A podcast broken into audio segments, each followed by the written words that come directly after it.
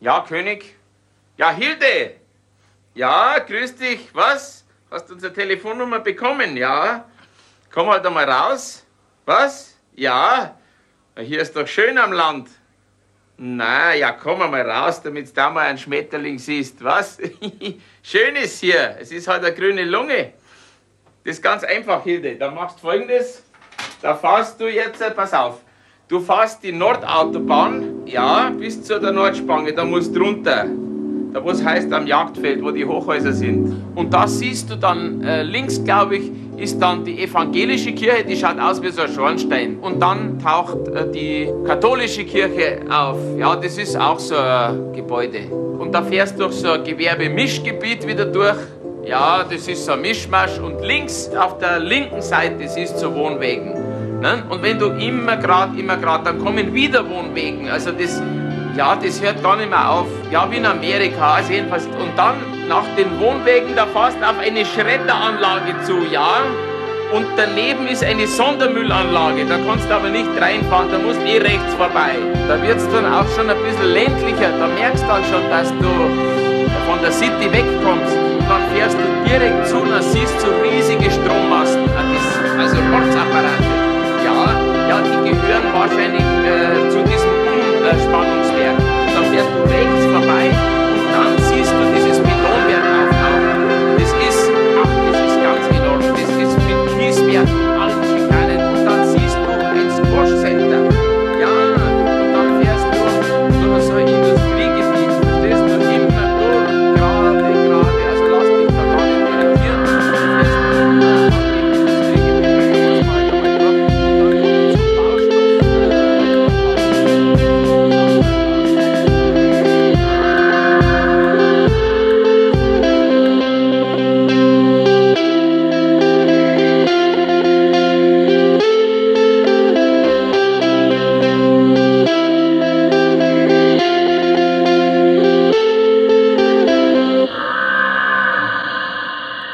Ja, guten Tag. Hier ist der Jagdfunk mit der 28. Ausgabe. Ich bin Jochen Schumacher. Wir haben den 21. April und ich habe mich eingeladen nach Frankfurt. Und um die Geschichte vorweg zu erzählen, ähm, ich versuche ja immer für jedes Thema jemanden zu finden, der nicht unter Unterbelichtung leitet. Ich glaube, das ist mir wieder gelungen. Und ähm, das ging so, dass ich zum Bundesamt für Naturschutz gefahren bin, auf eine Veranstaltung, wo Religionsgemeinschaften sich gekümmert haben um die Frage des Naturschutzes.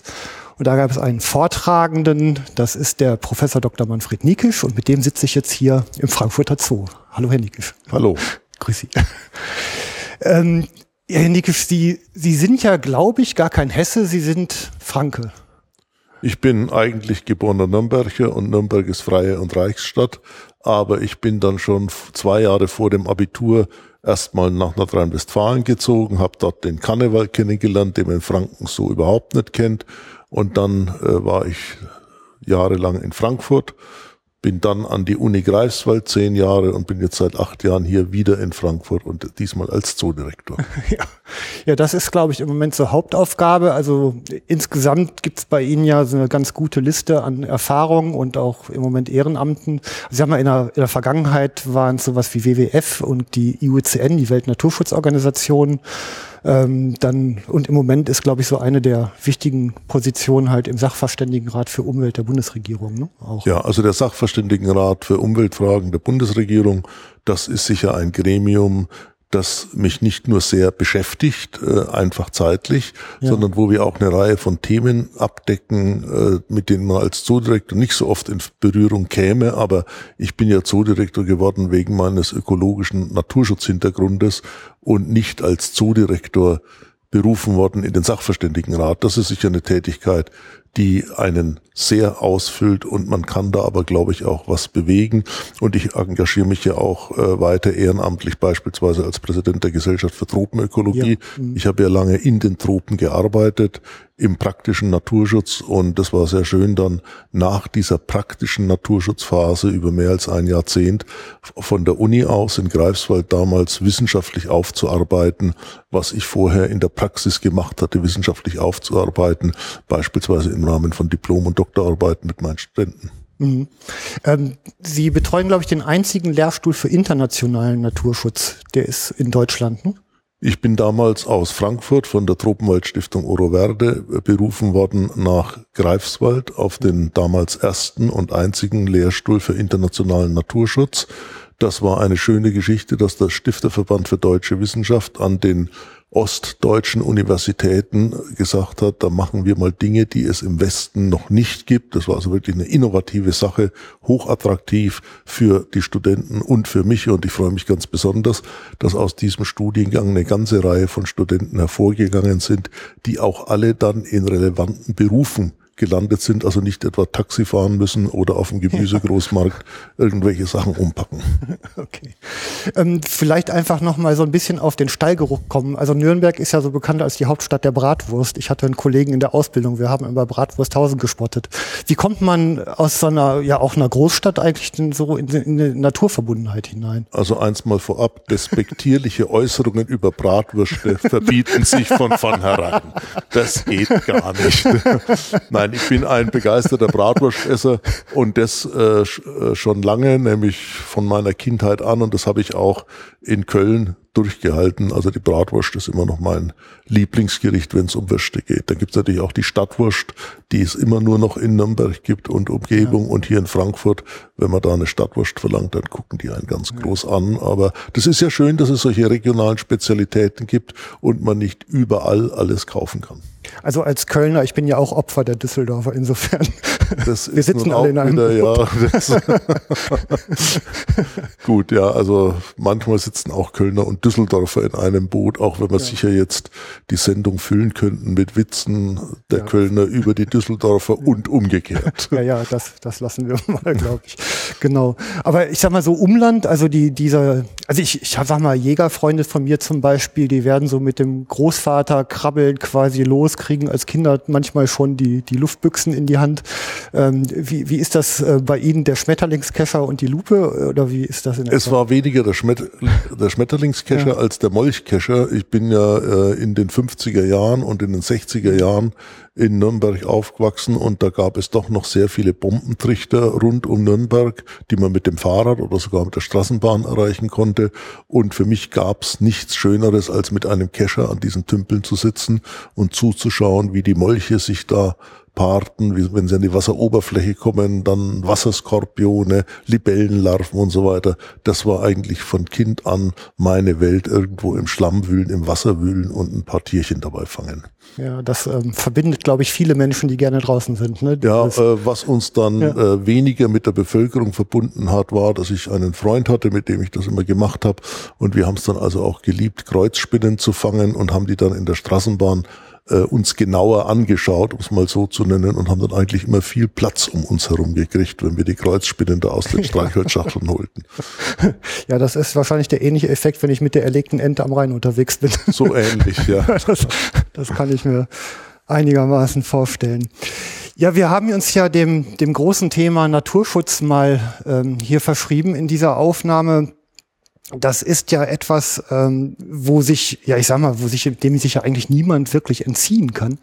Und ähm, ich würde eigentlich das Ganze ganz gerne mal so durchdefinieren. Also der Begriff Natur als solcher, ähm, der wird ja in vielen Zusammenhängen benutzt. Hat der denn auch eine klare Definition? Nee, das hat er nicht. Äh, deswegen drückt sich ja beispielsweise auch das Bundesnaturschutzgesetz darum zu definieren, was Natur ist, sondern es wird immer von dem Begriffspaar Natur und Landschaft gesprochen. Das ist auch ganz sinnvoll, denn Natur ist natürlich ein großes Spektrum von der Kulturlandschaft, die ja durchaus als Natur bezeichnet werden kann, bis eben hin zu Wildnisgebieten, in denen kein Mensch war oder jetzt nicht mehr ist, je nachdem auf welchen Raum man es bezieht. Und Natur ist schon sehr relativ. Also wenn Menschen in einem gut gepflegten Park spazieren gehen mit kurzem Rasen und alten Bäumen, empfinden sie das durchaus als Natur und definieren es auch so und fühlen sich da auch wohl. So hat eben jeder ein bisschen sein Bild. Aber mhm. eins kann man mit Sicherheit sagen, Natur sind Gebiete, wo nicht mal primär das Erscheinungsbild wichtig ist, sondern dass eben die Stoffkreisläufe, die biologische Vielfalt mehr oder weniger intakt ist. Mhm, okay. Ja, ich bin so bei Begriffen ähm, bei dieser Veranstaltung in Bonn halt ein bisschen sensibilisiert worden. Ich habe ja den, den Begriff Umwelt missbräuchlich verwendet, wie mir einer ihrer Professorenkollegen das ja gesagt hat. Und ähm, ich meine, da merkt man eigentlich, finde ich, dass ich ähm, jetzt so aus der Naturnutzungsseite halt eigentlich in ein in ein manchmal ja auch eben sehr akademisches Feld vordringe, ähm, wo man schon äh, ja sehr viel genauer hinguckt, als, ähm, als man es so gewohnt ist. Ja, mit diesem Begriffspaar ja. Natur und Umwelt, das ist eine interessante Geschichte, denn ich bin auch ein Verfechter äh, der Interpretation, dass man sagt, Umweltschutz ist eigentlich der technische, ingenieurwissenschaftliche, auf den Menschen bezogene Teil des Naturschutzes und Naturschutz ist der Überbegriff. Das ist eine mögliche Interpretation. Ja. Es gibt auch andere, die sagen, Umwelt ist alles und Naturschutz ist dann mehr auf die natürlichen Gebiete bezogen. Letztendlich birgt der Begriff Umwelt einen Vorteil. Der Mensch, äh, wenn er ihn benutzt, sieht sich in der Umwelt. Die Natur ist um ihn herum. Mhm. Wenn man sagt, Naturschutz ist die Gefahr, dass man sagt, okay, hier sind wir Menschen und da ist die Natur, da entsteht so eine Distanz, ja, und ja. Äh, das muss man sich gut überlegen. Letztendlich äh, geht es darum, dass wir Natur und Umwelt schützen müssen und in dem von Ihnen angesprochenen Seminar der Religionsgemeinschaften zum Thema Naturschutz ist ja auch sehr deutlich geworden, dass es da immer noch dieses Bild gibt, wir sind die Menschen und dort ist die Natur und die wollen wir schützen. In Wirklichkeit ist der Naturschutz aber heute ja anthropozentrisch. Das heißt, es dient dem Wohl des Menschen, die Natur zu schützen. Wir müssen die Ökosystemleistungen erhalten, die dem Menschen nützen. Der Mensch ist auf die Natur angewiesen. Er ist Teil von ihr. Dass wir keinen völlig äh, vom Menschen losgelösten Naturschutz machen. Das sieht man ja beispielsweise daran, dass es eben keine großen Anstrengungen gibt, den wunderbaren Kreislauf der Malaria zu erhalten. Das ist eine ganz fantastische Anpassung die da entstanden ist im Lauf der Evolution. Trotzdem will keiner Malaria haben und wir wollen sie, glaube ich, auch nicht erhalten. Und ich bin hm. auch froh, dass ich selber nie Malaria hatte. Aber eigentlich ist auch das Teil der biologischen Vielfalt. Also ja. wir sind schon wertend und Naturschutz ist anthropozentrisch. Es ist in unserem eigenen Interesse, Natur zu schützen. Also ich, äh, das ist so etwas, ich habe es jetzt in dieser Sendung schon oft erzählt, aber von der Wiederholung wird es ja manchmal besser. Ich, ähm, ich verstehe mich als, also als Jäger, als Naturnutzer gehe ich ja aktiv mit dem Tod um. Und der Tod ist ja auch etwas Sinnvolles, er macht ja Platz für neues Leben. Und ähm, letztendlich sind wir ja auch alle davon betroffen und jedes, jedes Lebewesen, egal ob Pflanze oder Tier oder Mensch, verbraucht ja halt eben Ressourcen seiner Umwelt. An der Stelle war auch das Missverständnis auf der Veranstaltung, um halt seine ex eigene Existenz bestreiten zu können. Und eigentlich geht's ja nur um die Qualität und Quantität dieser Ressourcennutzung, die uns irgendwie in diesem Gesamtgefüge halt ausmacht. Ne? Ja, natürlich. Also der Mensch, äh, es wird ja oft gefragt, darf der Mensch biologische Vielfalt nutzen? Das ist eine völlig falsche Frage. Er muss sie nutzen, denn wir leben davon. Wir können weder Schwefel essen, noch uns von Sägespänen ernähren oder von Kieselalgen. Wir brauchen eine bestimmte Nahrung und das ist eben organische Nahrung. Ob das nun unbedingt Tiere sein müssen oder ob eine rein vegetarische Ernährung genügt, das muss jeder mit sich selber ausmachen. Mhm. Aber ich denke, das ist schon ein ganz wichtiger Punkt, dass wir wissen, wir sind von der Natur abhängig. Wir sind in einen ganz bestimmten Rahmen gestellt worden von der Natur. Wir brauchen nicht irgendein Gas zum Atmen, sondern wir brauchen Luft in einer ganz bestimmten Zusammensetzung. Wir können nicht permanent bei 50 Grad leben oder bei 10 Grad minus, sondern da müssen wir uns schützen. Da haben wir technische und andere Möglichkeiten oder wir halten die Umwelt eben nicht aus. Aber dieser Rahmen, den kann man zwar ausloten und den kann man auch austesten, aber man darf ihn eben nicht sprengen. Man kann ihn eigentlich nicht sprengen, wenn es uns um die Erhaltung einer Umwelt geht, in der der Mensch seinen Platz hat. Mhm. Umwelt wird es immer geben, Natur wird es immer geben. Die Frage ist nur, wie sieht die aus und hat der Mensch da noch ein angenehmes Leben? Mhm. Okay. Ähm, jetzt ich habe ja wieder versucht, mich vorzubereiten. Ich mache das manchmal. und ähm, jetzt habe ich gesehen, ähm, drei Zielsetzungen gibt es im Grunde so im Naturschutz. Ähm, einmal die Erhaltung der Vielfalt, Eigenheit, Eigenheit und Schönheit von Natur, Landschaft und Wildnis. Also ästhetisch-kulturelle Gründe, die Natur als Sinnbild. Dann die Erhaltung der Leistungsfähigkeit des Naturhaushaltes, also die Natur als eine Ressource und ein Dienstleister verstanden, halt eben so, wie wir es eigentlich gerade besprochen haben. Und als drittes die Erhaltung von Natur ähm, insbesondere der Artenvielfalt auf der Artebene aufgrund ihres eigenen Wertes, also die Natur als ein Selbstwert, als ein Moralobjekt. Also wo, also ich sag mal, ein Kollege hat es äh, mal so gesagt, äh, aus der Nutzung der Natur ergibt sich auch eine Verpflichtung für zur Fürsorge. Ganz eindeutig. Und es gibt ja, ja äh, was weiß ich, da beziehen sich viele drauf, die dem Naturschutz nicht so zugeneigt sind, die sagen, ja, die Bibel heißt doch, macht euch die Natur untertan. Das ist damals in einer Zeit entstanden, als die Natur doch noch viel Macht über den Menschen hatte und das müssen wir heute moderner interpretieren. Da muss man einfach sagen, heute kann das nur verstanden werden als ein Aufruf zur Fürsorge, zum sorgsamen Umgang mit den Naturgütern, die zum Teil begrenzt sind und nicht erneuerbar sind, aber es gibt eben auch erneuerbare Güter und wenn man die vernünftig nutzt, dann erneuern die sich auch etwa mit derselben Geschwindigkeit, in der man sie nutzt, beziehungsweise umgekehrt muss die Nutzung eben nachhaltig sein. Das heißt, es wird nur so genutzt, dass die Ressource auch sich entsprechend regenerieren oder nachwachsen kann. Ja. Ja, dieses Gleichgewicht zu finden, da kommen wir sicherlich auch noch im Detail gleich noch ein bisschen weiter drauf. Das ist, glaube ich, auch der große Kasus Knacktus, auf den das alles so hinausläuft. Ähm, methodisch hat man jetzt ähm, den Biotopschutz, also den Lebensraum und die Art als solche, ich meine, was ja eigentlich aber ineinander greift. Ne? Das greift sehr stark ineinander. Also der Begriff Artenschutz, der meint ja meist gezielte Maßnahmen zur Förderung einer Art, zum Schutz einer Art. Wenn ich aber, nehmen wir ruhig das Beispiel, den Berggorilla schützen will, dann kann ich das einmal, indem ich die Wilderei bekämpfe, wenn es dann ein Problem ist, aber letztendlich nur, wenn ich seinen ganzen Lebensraum schütze. Und wenn ich mhm. den Lebensraum schütze, schütze ich ja nicht nur den Gorilla, sondern der ist dann sozusagen die Schirmart, denn unter dem Schirm des Gorillaschutzes leben dann eben all die anderen Tiere und Pflanzen, für die sich eigene Artenschutzprogramme gar nicht machen ließen. Ein Kollateralnutzen. Ein Kollateralnutzen könnte man das nennen. Jawohl, ja. schönes Wort. Ja, habe ich erfunden. Prima. Super. Ähm, jetzt hat man das Ganze ja bei uns ähm, zu, zum Artikel 20a des Grundgesetzes gemacht, also zum Staatsziel erkoren. Ich weiß jetzt gar nicht mehr, wann genau das war, aber es ist jetzt auch schon eher im Bereich Jahrzehnte her, glaube ich. Ne?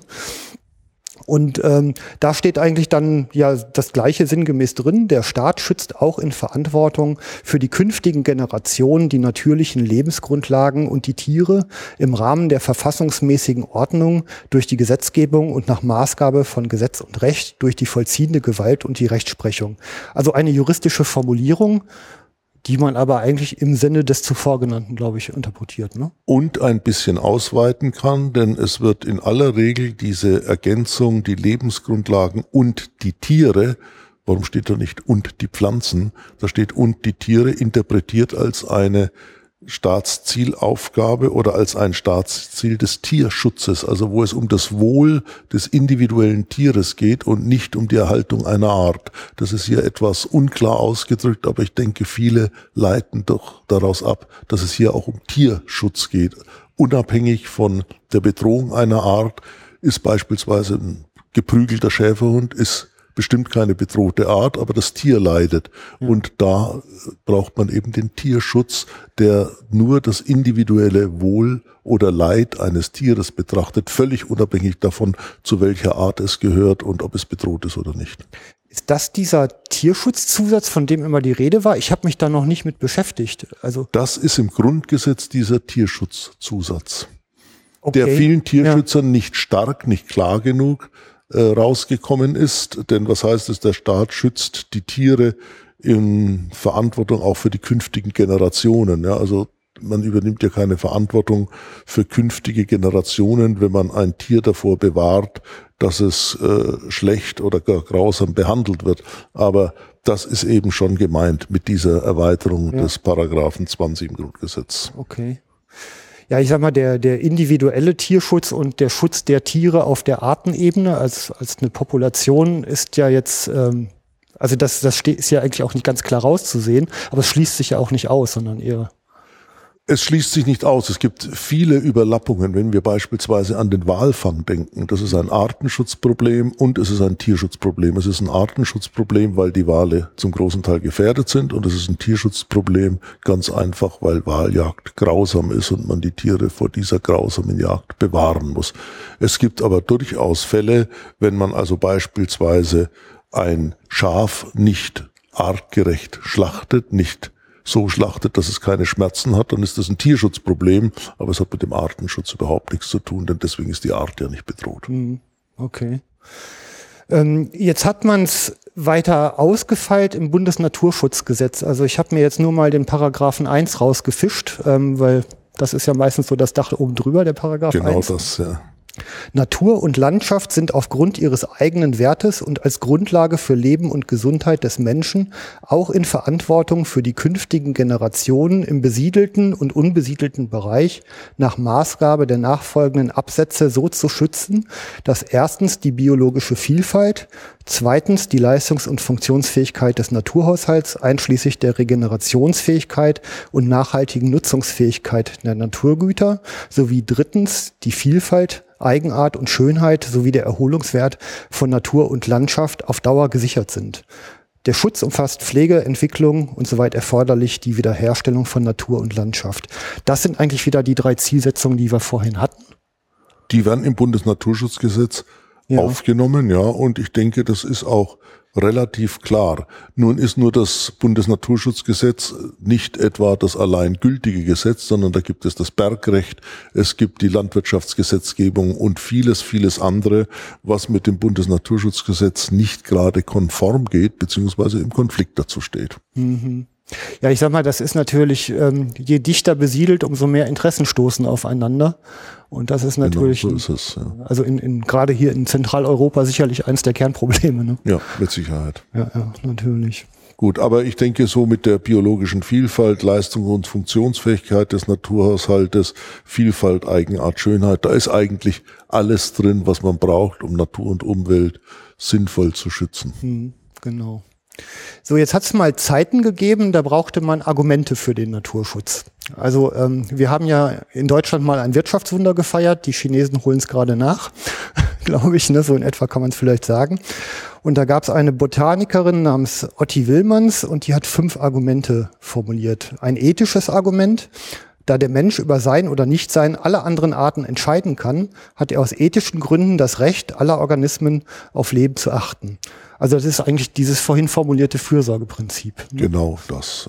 Ich nutze, also muss Und ich. Und das ist übrigens auch ein interessanter Punkt, wenn es um die Jagd geht. Ja. Denn es gibt ja durchaus interessante Diskussionen darum, äh, wann Jagd vertretbar ist. Also was ist ein ethisches Argument pro Jagd? Und das, was hier von der Otti Willmanns damals formuliert worden ist, das schließt Jagd auf keinen Fall aus.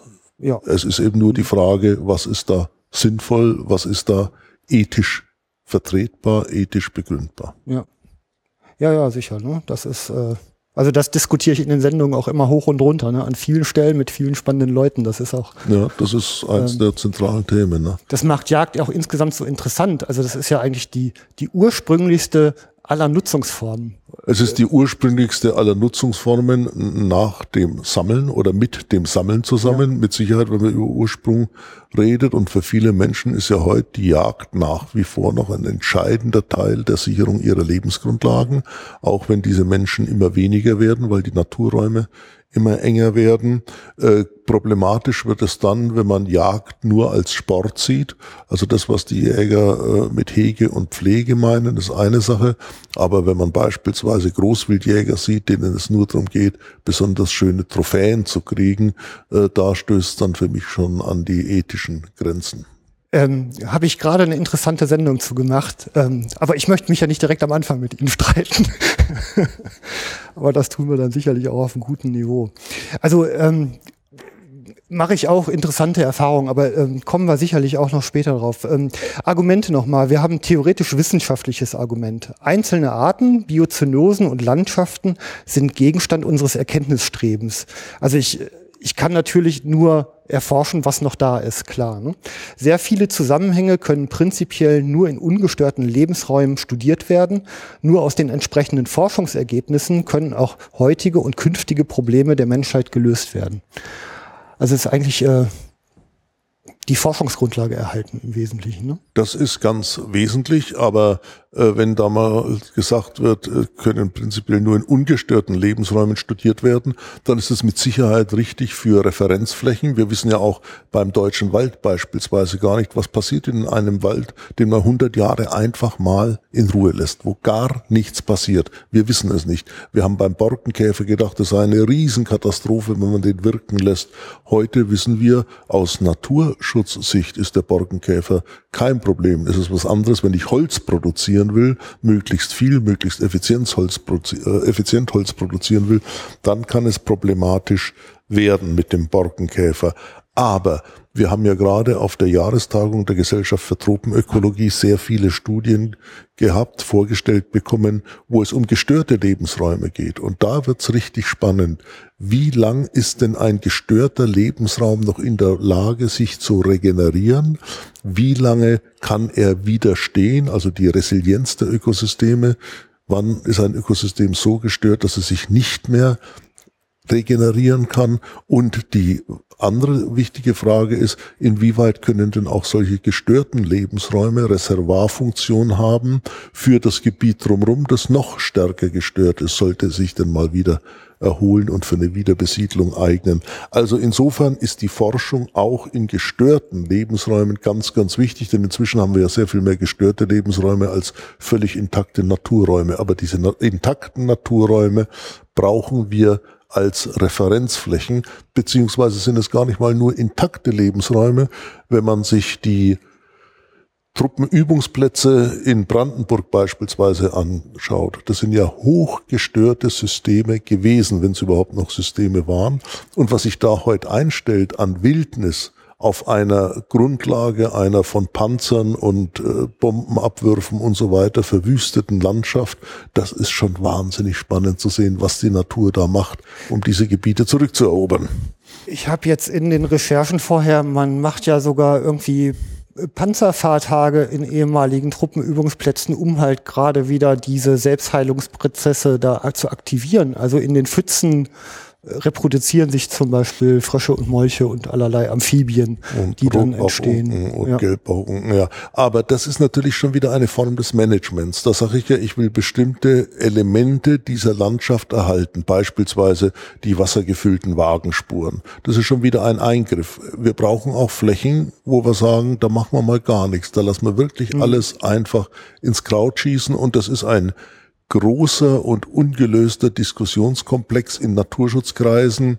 Wollen wir managen? Wollen wir eingreifen?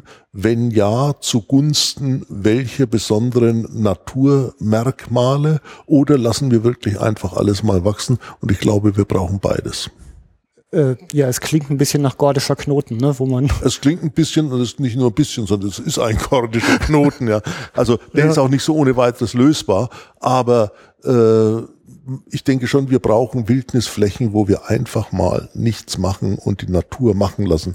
Dass das in einer sehr zersiedelten äh, Landschaft, in einem dicht besiedelten Deutschland nur selten möglich ist, etwa auf diesen großen Truppenübungsplätzen, das steht auf dem anderen Blatt. Das ist einfach so. Und das kann man sicher nicht überall machen, dass man einfach mal alles wachsen lässt. Also mir klingelt dann noch so ein bisschen Uta Eser im Ohr, die halt sagte, ähm, in Sachen Artenschutz immer die sichere Variante wählen. Und wenn man jetzt nicht weiß, was in 100 Jahren passiert auf einer Fläche, auf der man gar nichts macht, geht man doch auch ein Risiko ein des Verlustes, oder? Wenn dort Arten vorkommen, die nur dort noch vorkommen, also ja. ein Extremfall, äh, dann würde man wahrscheinlich sagen, okay, hier machen wir Management, um diese ganz besondere Art zu stützen, egal ob es eine Pflanze oder ein Tier mhm. ist. Aber in anderen Gebieten, wo man sagt, naja, was hier vorkommt, das haben wir auch noch woanders, dann würde ich sagen, lass, leisten wir uns doch mal den Luxus, einfach alles wachsen zu lassen. Hm. Wir wissen ja gar nicht, was passiert. Ja. Nicht nutzen ist in der Tat Luxus in diesem Land, ja. Das ist es in der Tat, ja. ja. Ähm, das dritte Argument ist ein pragmatisches Argument. Da der Mensch Naturgüter für sein Überleben benötigt, muss er sie für die Gegenwart und für kommende Generationen erhalten. So sollen Wildformen oder Landsorten von Kulturpflanzen für Resistenzzüchtung erhalten werden. Pflanzen bzw. deren Inhaltsstoffe können für künftige Generationen pharmazeutisch von Bedeutung werden. Also eigentlich auch wieder ein Ressourcenerhaltungsproblem. Das ist äh, ganz, ja. wie es ja auch heißt, pragmatisches Argument, Ressourcenerhaltung. Aber es ist auch ein utilitaristisches, weil ich sage, ich muss diese Wildform erhalten bei Getreide, bei Mais und so weiter, weil ich die für Rückkreuzungen brauche, einfach für Resistenzzüchtungen. Mhm. Und das ist ja eine uralte Geschichte, dass der Mensch Pflanzen züchtet auf bestimmte Merkmale hin. Kritisch wird es dann, wenn es um genetisch manipulierte Organismen geht. Da gibt es ja eine Riesendiskussion mhm. und ich glaube, die Mehrheit der Deutschen lehnt das strikt ab. Mhm. Ja, im Moment ist das wahrscheinlich so. ähm, dann haben wir ein anthropobiologisches Argument. Da komme ich mit meinem Deutsch an meine Grenzen. Der Mensch benötigt die Natur als Ausgleich und Anregung, die Bindung zu seiner Heimatlandschaft gehört zum Identitätsbewusstsein eines jeden Individuums. Also das ist für die Seele. Das ist für die Seele und da kann man ganz einfach sagen, Landschaft ist ja etwas, was es eigentlich so nicht gibt, sondern Landschaft ist etwas, was im Kopf entsteht. Da gibt's ganz interessante Essays auch dazu. Ja, was ist denn Heimat? Was empfinde ich denn als Heimat? Da ist man sozialisiert. Ich als jemand, der in der Mittelbergslandschaft groß geworden ist, äh, finde die Küste eher nicht so spannend und Leute, die an der Küste groß geworden sind, die kommen hier nach Frankfurt und sagen, mein Gott, wenn man hier rausgeht, das ist ja wie im Wohnzimmer, da ist ja kein Wind und gar nichts. Das ist tatsächlich ja. so passiert. Also, aber es ist natürlich schon so, es ist ja egal, was man als Heimat empfindet, dass man da durch eine Landschaft, durch bestimmte Naturelemente einfach sozialisiert, geprägt ist. Mhm. Okay. Ja, und das letzte, das historisch-kulturelle Argument. Naturschutz bezieht sich auf die Landschaftsteile, die durch jahrhundertelange bäuerliche Nutzung entstanden sind. Diese Landschaften sind Dokumente der menschlichen Kultur und deshalb ähnlich Kunstwerken erhaltenswert. Das kann man so sehen, das würde ich aber so heute nicht mehr unterschreiben. Natürlich ist ein historisch-kulturelles Argument sehr gewichtig, wenn man sagt, wir wollen Kulturlandschaften unterhalten. Aber historisch, kulturell ist es ja auch, wenn man Naturwälder unterhält, die ja in der Poesie, in der Mythologie, gerade in Deutschland eine große Rolle spielen und auch das sind ein Wasserfall, eine bestimmte Waldformation, die sind ja noch viel wertvoller als menschengemachte Kunstwerke, die man unter Umständen wiederherstellen kann. Aber das Argument, dass menschliches Wirken, menschliche Kultur mit der Natur verbunden ist, dann das ist schon ein gewichtiges und auch da greift natürlich der Naturschutz. Das wäre also dann der Schutz von Kulturlandschaften, die ja durchaus auch aus naturschützerischer Sicht sehr wertvoll sein können. Hm. Also es ist ja eigentlich, ähm, ich sag mal, so eine, eine, eine, also es gibt ja irgendwo so eine, so eine Grenze, die, die ich nicht ganz klar ziehen kann zwischen einer äh, menschlich genutzten Kulturlandschaft und einer industrialisierten Landschaft. Also wo wir ja in Deutschland an vielen Stellen drüber weg sind über die Grenze. Also ich habe so ein Ding, was ich auch immer wieder erzähle, dass man früher zum Beispiel die, die Beifrüchte auf dem Feld mechanisch aussortiert hat. Die konnte man als Taubenfutter dann halt irgendwie geschenkt bekommen oder für kleines Geld mitnehmen. Und heute sorgt man chemisch dafür, dass keine Beifrucht erst gar nicht entsteht und man halt im Grunde den Maschineneinsatz damit optimiert hat. Mehr Tempo, mehr Schnittbreite was natürlich wieder diverse Lebensgrundlagen für andere, alle möglichen Tiere entsorgt. Und die, die Grenze, ab welcher welchem Punkt genau sowas industriell wird, die ist eigentlich nicht ganz klar greifbar. Und ich finde, irgendwo ähm, ist ja da auch die Grenze zwischen der Kulturlandschaft und der Industrielandschaft erreicht. Das sind alles fließende Übergänge. Ja. Solche Kategorisierungen sind vielleicht gut, um ein paar so Landmarken zu haben. Aber da gibt es ja alle Übergänge. Und wenn ich mir anschaue, was an Steinbrüchen, an Kiesgruben, an Sandabbaugebieten heute naturschützerisch wertvoll ist, eben weil da massiv in die Natur eingegriffen worden ist, weil da Flächen entstanden sind, vegetationsfrei mit kleinen Pfützen, äh, intensive Sonnenbestrahlung, anstehender Fels. Das kann für die Natur ja durchaus interessant sein, weil diese Flächen dann ersetzen Natur gegebene äh, Elemente, die heute nicht mehr da sind. Hm. Also als als Schutzgüter hat man, ich meine, lange, im Grunde ja alles, was draußen ist. Ne? Also letztendlich ähm, ist ja alles irgendwie ein Bestandteil irgendeines Wirkungsgeflechtes. Ja, und äh, solange dieses Wirkungsgeflecht nicht wesentlich gestört ist, sondern die, ich sagte es vorhin schon mal, die Stoffkreisläufe ja. beispielsweise funktionieren, ein gewisses Artenspektrum da ist, ist das ja auch ganz gut. Also Naturlandschaft, Kulturlandschaft, da gibt's alle fließenden Übergänge und Kulturlandschaft und Industrielandschaft. Wie viele Kulturdenkmale sind denn alte Industriebauten zum Beispiel. Das sind dann Industriedenkmale, aber auch die sind ja Ausdruck, Teil einer Kultur. Und da gibt es ganz interessante Sachen, wie etwa das im Saarland, so manches aufs, äh, aufgegebene Bergwerk. Da hat man eine Landschaft darum gestaltet, die so eine Bergbaulandschaft ist mit den alten Halden. Und das ist natürlich für den Naturschutz unter Umständen auch interessant, weil sich da eben besonders wärmeliebende, trockenheitsliebende Arten ansiedeln ansiedeln. Also die, ich meine, ich hatte jetzt auch gerade wieder, es gibt ja auch alte Industriegebäude, die werden dann wieder Heimat für Vogelarten, für Fledermäuse. Zum Beispiel, ja. Manchmal wieder jetzt aus Bevölkerungssicherungsgründen wieder abgerissen und dann macht man eine Ausgleichsmaßnahme, die vielleicht gar nicht den Zweck erfüllt, den diese alte Industriehalle im Vorfeld hatte. Ne? Das, also es ist ein Geben und Nehmen. Ich, ich finde halt ganz spannend in dem Zusammenhang die Frage, ich meine, Sie, Sie sagen ja, da ist ein gestörtes System. Wo, wo, an was genau mache ich denn fest, dass ein System in Ordnung ist und woran erkenne ich die Störung? Weil eigentlich ist ein gutes System ja eins, dem ich eine Störung zufügen kann und was in der Lage ist, ein neues Gleichgewicht zu finden. Also Richtig, und so, solche Störungen können ja auch durchaus gewünscht sein, dass eben beispielsweise durch einen Wind mal, äh, durch einen Sturm eine Bresche im Wald entsteht, wo sich dann eine Naturverjüngung einstellt und so weiter. Das sind aber natürliche Störungen eines Systems, ja, auch Erdrutsche und so etwas. Eine anthropogene Störung, also eine Störung, wo der Mensch eingegriffen hat und womöglich mit Schadwirkungen, die er gar nicht beabsichtigt hat, äh, das ist dann, steht dann schon ein bisschen auf dem anderen Blatt. Also Störung ist ein sehr relativer Begriff und ich glaube, das Entscheidende ist, wenn wir über Natur und Störungen in Ökosystemen reden, ist in der Tat, wie Sie sagten, die Frage, ist denn die Natur in der Lage, diese, mit dieser Störung selber fertig zu werden? Also wieder zu Gesellschaften zu kommen über die verschiedenen Vegetationsstadien, über die Sukzessionsstadien, dass dann wieder eine Klimaxgesellschaft, also eine beispielsweise Waldgesellschaft erreicht werden kann. Das ist aber unter Umständen eben gar nicht erwünscht. Also wenn ein Moor langsam verbuscht und langsam zum Wald wird, dann muss man sagen, Moore sind bei uns so selten, dass man da eben intervenieren sollte, um die Moore zu erhalten. Auch durch Wiedervernässung. Also letztendlich wieder eine Kultivierung. Wieder eine Form der Kultivierung, einer Rekultivierung. Wir, also wir reden doch zumindest eigentlich in diesen Breitengraden immer über eine Kultivierung.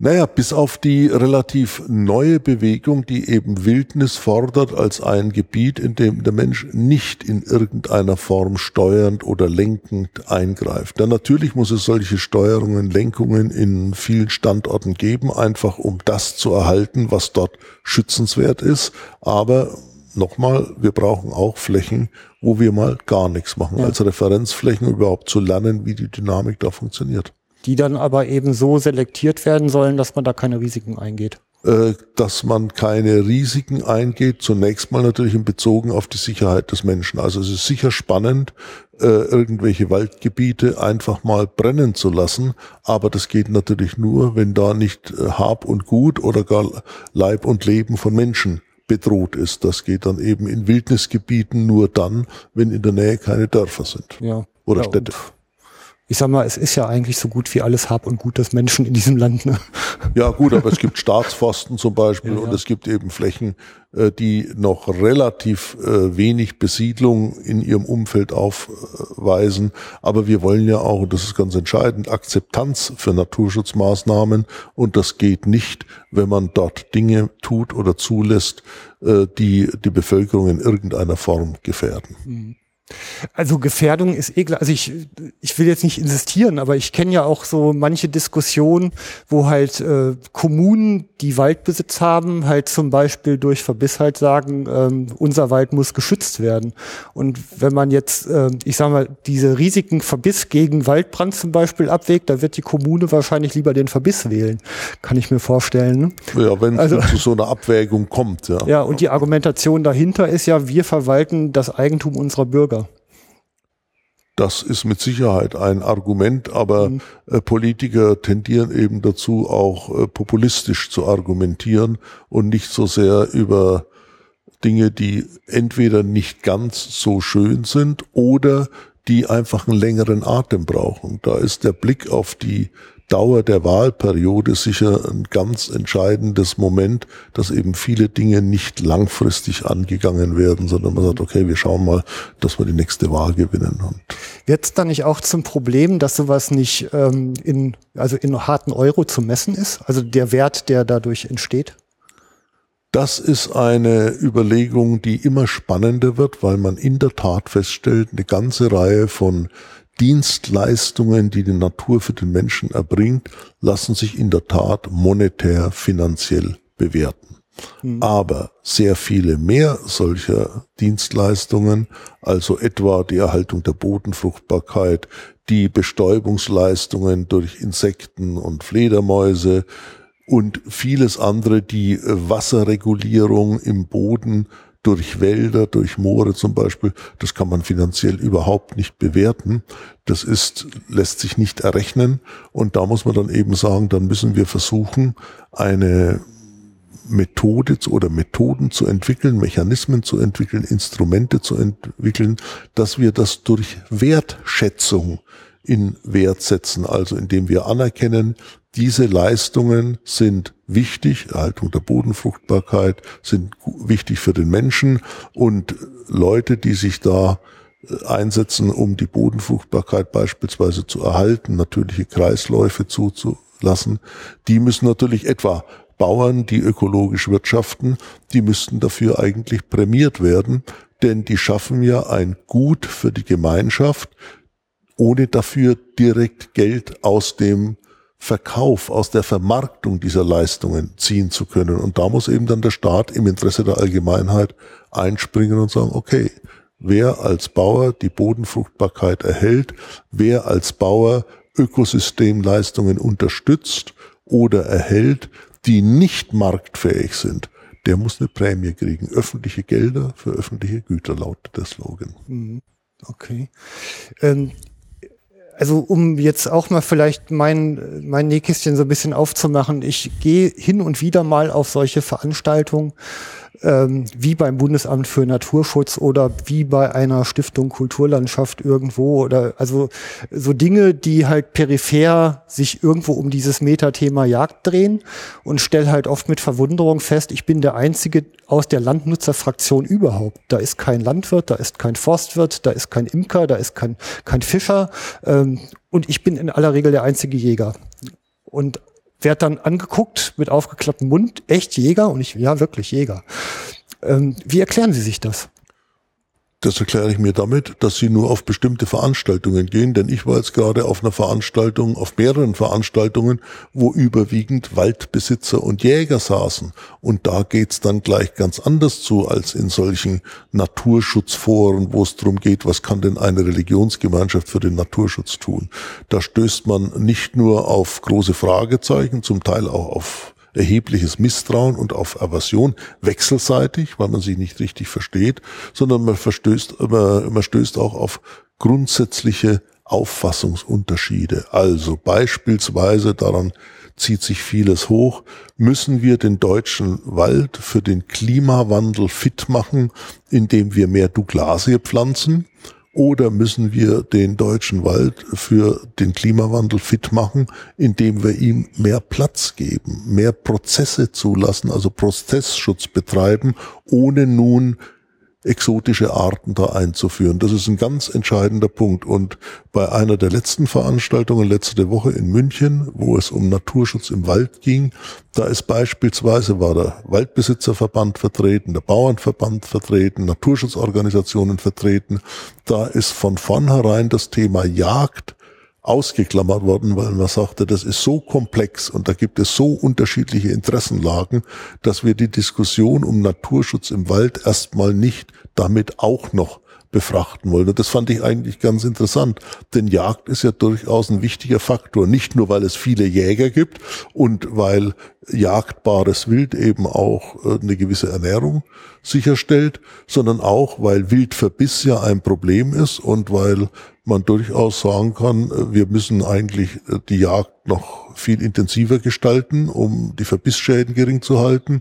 Man könnte die Winterfütterung einstellen, das wollen aber dann viele aus Tierschutzgründen eben wieder nicht, weil der Winter normalerweise eben unter dem Rehwild oder auch unter anderen äh, äh wildlebenden Tierarten in Deutschland die Auslese betreibt. Hm. Also das Thema Wald und Wild ist ja ein heiß diskutiertes, das weiß ich wohl. Ich habe mich noch nicht rangetraut, das wird aber sicher noch kommen. Ähm, ne, also wenn ich es jetzt nur so von, von der Seite betrachte, ich, ich frage mich dann halt immer, ähm, ein Stück der Naturverjüngung muss ich dem Wild aber auch abgeben und das an der Stelle mal irgendwie quantifiziert wird. Das fände ich halt wichtig. Also ich sage mal, der, das eine Extrem, alles wegzuschießen, ist sicherlich, will niemand. Das andere Extrem, dass die komplette Naturverjüngung fürs Wild geopfert wird, will auch keiner. Aber wenn ich jetzt ähm, so weit reduziere, dass ich halt irgendwie ein paar Jahre später mit Kolonnen durch den Wald gehen muss, um wieder Licht reinzubringen, damit die die besten Pflanzen hochbringen, dann hätte ich es auch vorher dem Wild geben können. Das Problem ist ja beim Wald, dass der so viele ganz unterschiedliche Funktionen hat. Der ist Jagdgebiet, der ist Holzproduktionsstätte, der ist Erholungsraum, der ist Luftfilter, der spielt bei der Wasserregulierung eine Rolle, er ist CO2-Senke.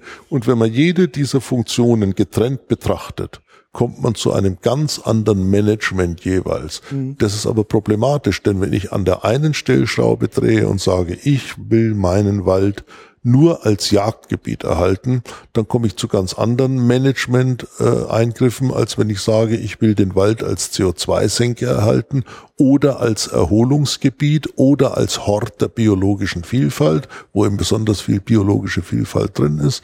Und das, glaube ich, ist die große Herausforderung, dass man sagt, wie kriegen wir denn die verschiedenen Nutzungsansprüche, die an den Wald gestellt werden, einigermaßen aufeinander. Das wird nicht überall gelingen. Wenn ich einen Wald will, der Holzproduktion im Vordergrund hat, dann komme ich mit Sicherheit nicht zu einem schönen alten Wald, in dem ich mich als Spaziergänger erholen will, sondern der Wald sieht dann ganz anders aus mit holzrige Straßen und so weiter. Und da zu einer Kombination der verschiedenen Funktionen zu kommen, das ist wirklich die Herausforderung.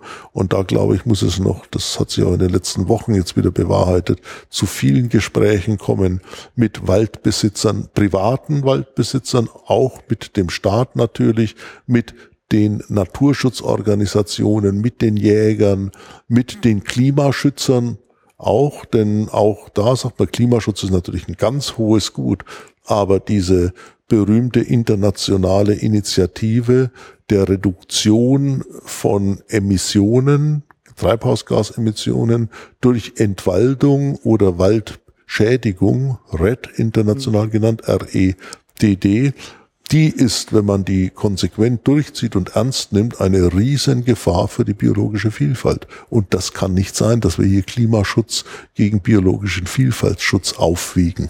Mhm kann das ein Menschenhirn eigentlich alles äh, durch, also verarbeiten und zu den richtigen Schlüssen kommen? Also ich, es braucht ja gar nicht ein Menschengehirn sein. Es gibt so viele kluge Leute, es gibt so viele ganz unterschiedliche Wissenschaftler und so viele ganz unterschiedliche Institutionen und auch Interessen, dass man sagen muss, da müssen sich eben einige, die ganz unterschiedliche Methoden haben, die ganz unterschiedliche Ziele haben, zusammensetzen und zusammenraufen und äh, ich sage jetzt mal etwas platt, gemeinsam überlegen, was das Beste ist für die Zukunft der Menschheit. Und da wird man auch nicht schnell zu einem Kompromiss kommen, da bin ich ganz sicher. Äh, ja, sicher nicht. Also ich sag mal, ich also im Grunde sind das ja alles auch ähm, tiefinvasive Eingriffe in die Selbstbestimmung der Menschen. Ne? Also dieses, ähm, ich habe einen Quadratmeter Land und bin darauf der König, das ist ja etwas, was sehr tief in der Seele sitzt. Ja, aber und das, das kann man auch ja, verstehen, oder? Äh, ja, äh, das kann man deswegen verstehen, weil jeder den Anspruch hat, wenn mir was gehört, kann ich damit machen, was ich will. Aber das geht halt auch nur innerhalb bestimmter Grenzen. Wenn ich ein Grundstück habe, kann ich eben nicht bis an die Grenze des Grundstücks bauen und auch keine 27 Meter hoch, mhm. sondern da gibt es Baugesetze, da ist vorgeschrieben, wie der Abstand sein äh, muss, da ist vorgeschrieben, wo Fenster sein dürfen und wo keine sein dürfen, da ist ein Abstand zur Spra Straße vorgeschrieben, da ist womöglich sogar vorgeschrieben, wie viele Autostellplätze da sein müssen und so weiter. Mhm. Also ich kann mich eben in einer Gesellschaft, in der ich äh, mich bewegen muss und mit der ich auskommen kann, nicht völlig frei bewegen, sondern da gibt's Spielregeln. Manche sind konventionell, das macht man einfach nicht, und andere sind durch Gesetze festgelegt. Und so ist es bei großen Industrieprojekten genauso wie bei irgendwelchen großen Agrar- oder Waldbauprojekten. Also ich Sozialpflichtigkeit des Eigentums ist da eigentlich das Stichwort. Ja, also keine Frage, ne? Ist, ist zweifellos richtig. Der Punkt ist natürlich immer, wenn man ähm, also die, Regeln sind ja da. Und ich sage mal, in weiten Teilen braucht man die. Also ein Bürgertum zeichnet sich, zeichnet sich ja dadurch aus, dass es in der Lage ist, sich selber Regeln zu geben, die ein friedliches Koexistieren miteinander möglich machen. Und das ist ja eigentlich nur die Frage, wie weit fasst man den Begriff des Bürgertums? So ist er ja mal irgendwann entstanden. Ich glaube hier in Frankfurt, ne, Mitte des 19. Jahrhunderts. Das kann gut sein. Ja. ja, ja, 1848. Also ähm, hatte ich auch mal eine, eine Episode so, die, die da durchging. Und Jetzt ist es ja, wenn man also diese, diese Einschränkung ist ja, ich meine, erstmal einfach dieses psychologische Moment natürlich. Also was abgeben tut ja niemand gerne. Und ähm, das Gefühl des Landbesitzers ist ja oft eben auch eins, zumindest solange es noch in Familienbesitz ist. Ich habe hier was, was über Generationen vererbt wurde. Wir haben uns ja immer gut drum gekümmert. Und jetzt will man uns Kontrolle wegnehmen und Selbstbestimmungsrecht wegnehmen. Und das, äh, das schmerzt die Menschen, glaube ich. Und eine Option, eine andersrum wäre ja, ähm, denen zu helfen, anderen, den neuen Anforderungen gerecht zu werden, also das Ganze ins Positive umzukehren. Und das vermisse ich manchmal ein bisschen. Ja, das äh, vermissen Sie nicht zu Unrecht, denn genau das ist der Punkt. Ich glaube, jeder Bauer, der über Jahre, Jahrzehnte, vielleicht sogar mit seiner Familie über Jahrhunderte bestimmte Flächen bewirtschaftet, der versteht sich ja als, sagen wir es mal poetisch, als Bewahrer der Scholle. Ja. ja. Und was macht ein Bauer heute? Der ist eigentlich mehr der, der schauen muss, wo er Subventionen herkriegt, wo er das meiste Geld für kriegt. Gucken Sie sich die Umstrukturierungen an, die wir gerade in Nordrhein-Westfalen beobachten, wo man eben auf einmal für den Anbau von Windrädern sehr viel mehr Geld kriegt pro Hektar, als wenn man da Gemüse anbaut. Mhm. Das ist, glaube ich, eine ganz interessante Sache. Da geht es nicht mehr, was kann ich denn als Bauer tun, um das Land zu erhalten, sondern geht es nur noch darum, wo kriege ich denn das meiste Geld. Oder wenn man sich diesen völligen Unsinn anbaut, anschaut, des Anbaus von Energiepflanzen. Ja, mhm. Die brauchen wir nicht für den äh, für die Energiewende, also um wegzukommen von äh, fossilen Brenn Brennstoffen. Die Flächen, auf denen jetzt Mais angebaut wird als Energiepflanze, die brauchen wir für die Lebensmittelproduktion und für Naturschutz sehr viel dringender als für diese Energiepflanzenproduktion. Das ist ein völliger Irrweg. Also das ist äh, übrigens, also so im Vergleich, also Wald, ich bin eher auch ein Mann des Feldes, ne, also auch jagdlich. Und ähm, da ist eigentlich viel mehr, also aus meiner Sicht zumindest jetzt erstmal viel mehr zu holen und auch zu tun. Also eben diese Monokulturen, die durch Mais halt eben ja in den letzten Jahren extrem geworden sind. Also ich bin jetzt 48 Jahre alt. Wenn ich mal die Anzahl der Insekten an meiner Windschutzscheibe zähle, die ich so im Sommer habe, die ist ja dramatisch zurückgegangen. Ne? Also früher musste man ja alle 100 Kilometer die Scheibe sauber kratzen.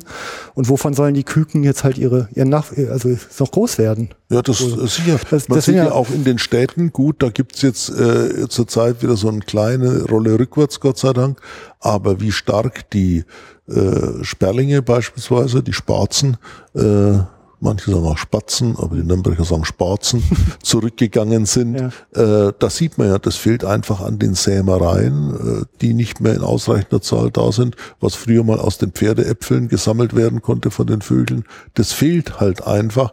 Jetzt durch ein, ich glaube schon geändertes, auch ästhetisches Bewusstsein, was mache ich in meinem Vorgarten, das war ja mal in den 60er, 70er Jahren ganz schlimm, äh, wie da manche Vorgärten aussahen. Ich glaube, da ändert sich jetzt schon einiges, weil man eben mehr Wildpflanzen zulässt, mehr Kräuter zulässt und nicht nur exotische und exakt geschnittene Zierpflanzen.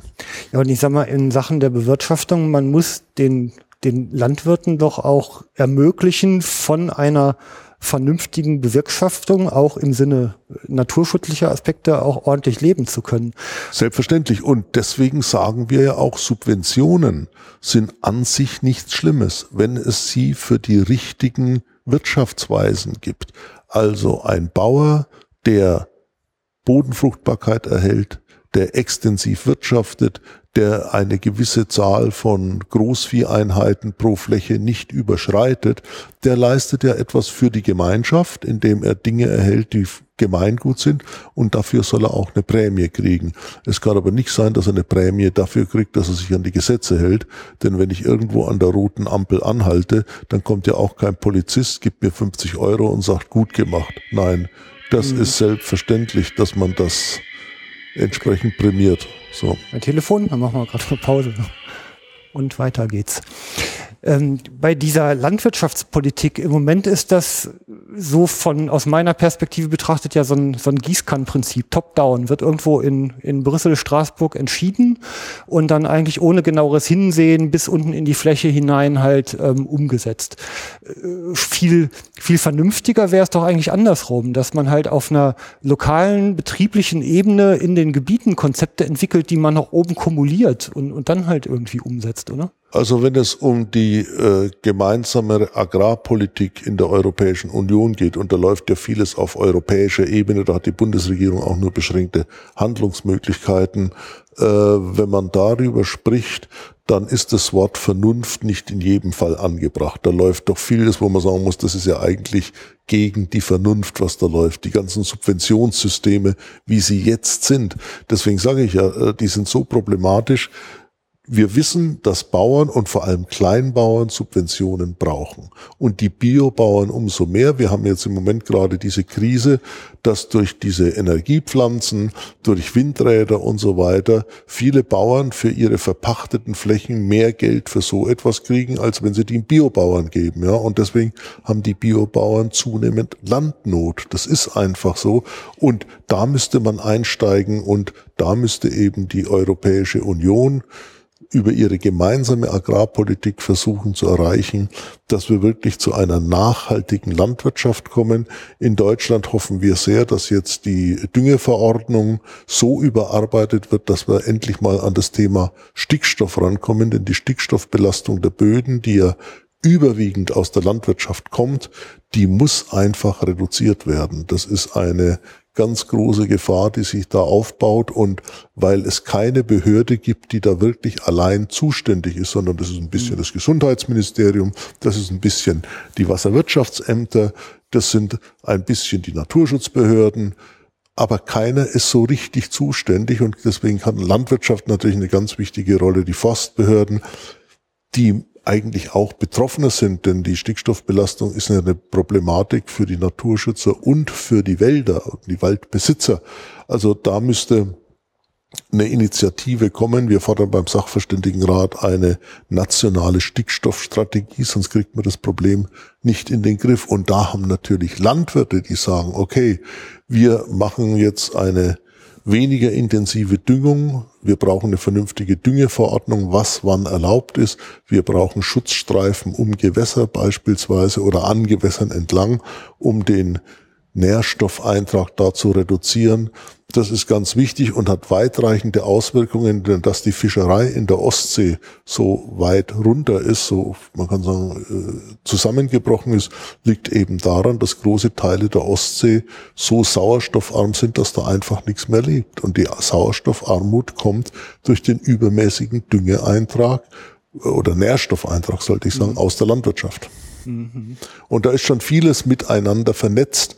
Und wenn man sich so diese komplexen Zusammenhänge anschaut, dann verstellt einem das unter Umständen den Blick für klare Punkte, wo man sagen muss, da können wir ansetzen. Aber das muss eben genau passieren, ne? dass wir sehen, dass die Fischereierträge in der Ostsee direkt gekoppelt sind an oder das Sinken der Fischereierträge nicht nur an Übernutzung, sondern auch an dieser übermäßigen Nährstoffbelastung der Gewässer. Mhm.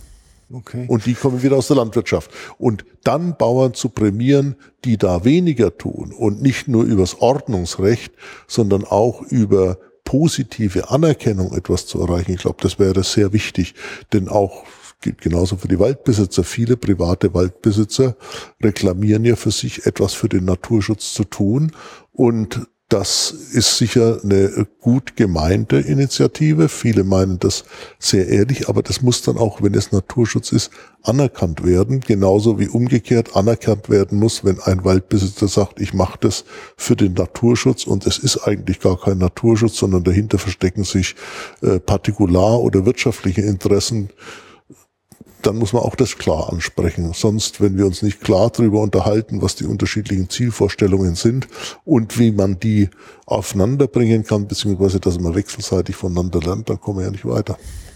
Ja, also dieses, ähm, ich sag mal, dass man mit manchen Sachen Geld verdient, ist ja auch nicht so schlimm, wenn sie das dann am Ende ist völlig legitim. Sind, ne? Es ist völlig legitim, mit seinen Ressourcen Geld zu verdienen mit seinem Landbesitz, mit seinen Wäldern, mit Gewässern und so weiter. Das mhm. ist legitim. Die Frage ist nur, bis zu welchem Grad kann ich das machen, ohne das zu verletzen, was die Sozialpflichtigkeit des Eigentums ist, beziehungsweise wenn man es andersrum rausdrückt, äh, muss man eben sagen, bis wohin kann ich das alleine machen und ab wann müsste mir eigentlich der Staat Prämien zahlen? Also wenn wir an Natura 2000 denken, dieses Schutzgebietsnetz, das da staatlicherseits äh, über Deutschland gezogen werden ist, das ist eine hervorragende Sache, stößt aber bei vielen Grundbesitzern, Bauern, Först, äh, äh, äh, Waldbesitzern, Landwirten auf Vorbehalte, weil sie sagen, Moment, das ist mein Eigentum und das soll ich jetzt Nutzungseinschränkungen hinnehmen. Ja, sollst du, aber nicht einfach so, sondern da muss es dann eben Ersatzzahlungen geben, Ausgleichszahlungen geben, Prämien geben. Ja, also irgendwie eine vernünftige Kompensation. Man braucht da ein Finanzierungsinstrument und wenn ich mir anschaue, welche Gelder in den Straßenbau gehen, dann muss man sagen, gut, wir brauchen natürlich in Deutschland aus vielen Gründen ein gutes Straßennetz, aber wir haben ja auch gesehen, je größer man das Straßennetz ausbaut, umso mehr Verkehr kommt. Also das hat ja fast Aufforderungscharakter. Und da ist bestimmt viel Geld, dass man eigentlich auch in langfristig sehr viel bedeutsamer Projekte, also beispielsweise in solche Prämierungen von Leistungen für das Gemeinwohl stecken könnte oder müsste. Hm. Ähm, wenn man, also die, diese die Rechtsgebiete. Also es gibt ja einen ganzen Sack voll Gesetzgebungen, die sich ähm, mit dem Lebensraum da draußen beschäftigen. Also irgendwie Waldgesetze, Bodenschutzgesetze, Wasserverordnungen. Die gibt's dann auf lokaler Ebene, auf Landesebene, auf Bundesebene, auf Europaebene.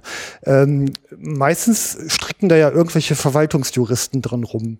Inwieweit sind diese Rechtsgebiete denn aufeinander abgestimmt, dass die halt auf ein gemeinsames Ziel halt hinsteuern? Oder widersprechen die sich teilweise sogar gegenseitig? Gegenseitig.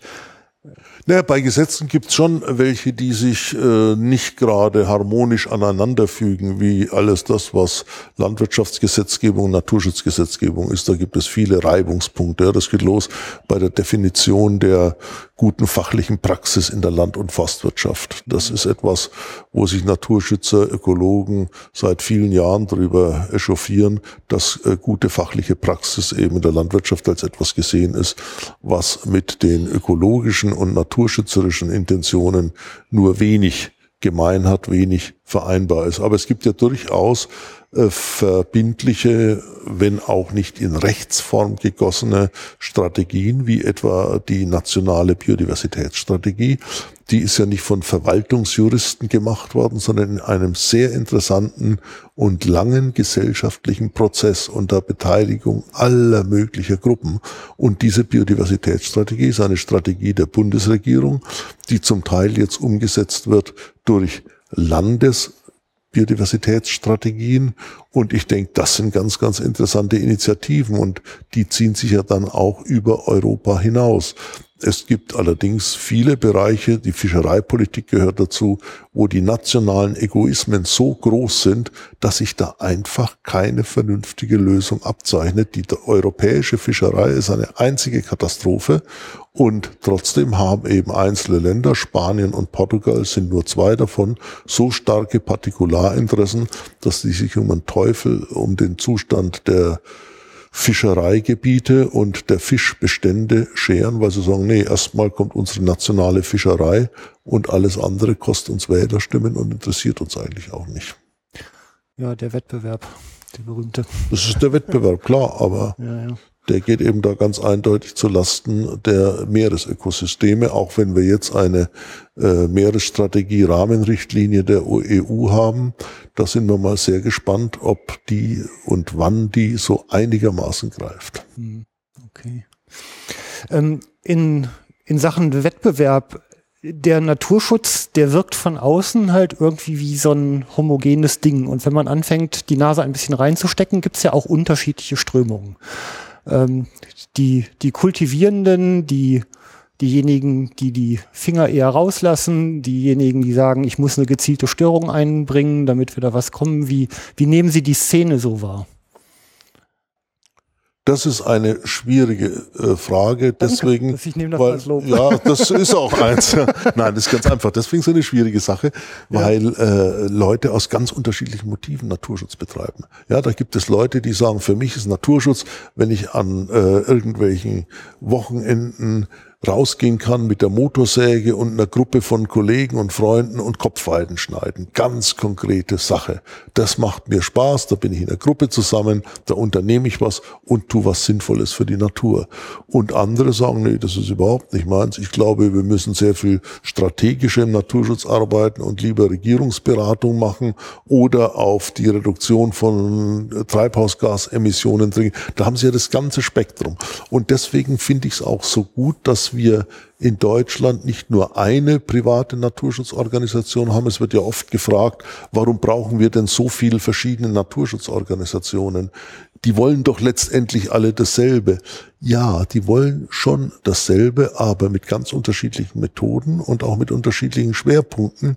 Und da gibt es eben dann große Kreise der Bevölkerung, der Naturschützer, die kommen so aus dem traditionellen Vogelschutz und finden in einer Organisation eine sehr viel bessere Heimat für sich als andere, die mehr so aus der, sag mal, Anti-Atomkraftbewegung kommen und denen mehr der technische Umweltschutz am Herzen liegt. Und auch die finden dann in bestimmten Organisationen eher eine Heimat. Und da gibt's überlappende Interessen, das ist ganz klar. Aber äh, das emotionale Engagement, die individuelle Schwerpunktsetzung, die ist doch bei vielen so unterschiedlich, dass es gut ist, dass wir da eine pluralistische Naturschutzgesellschaft haben, in der jeder, der will, so das findet, was er für richtig hält. Da gibt es Anhänger von beispielsweise Organisationen, die eben nur durch spektakuläre Aktionen, punktuelle Aktionen auf Naturschutzprobleme aufmerksam machen. Und dann gibt es wieder andere, die eher im Hintergrund mit steter Projektarbeit versuchen, auf der Fläche wirklich eine Veränderung herbeizuführen. Und das sind ganz unterschiedliche Charaktere, unterschiedliche Menschen. Das Ziel ist letztendlich, glaube ich, bei allen eine lebenswerte Umwelt zu erhalten. Bei manchen vielleicht nur mehr Vögel im Garten zu haben beispielsweise, damit geht's ja los, oder eine schöne Waldkulisse zu erhalten, weil man da ganz nett wohnt und so weiter. Aber die gemeinsamen Interessen, irgendwo gibt's dann doch da eine, eine Überschneidungsgröße. Mhm.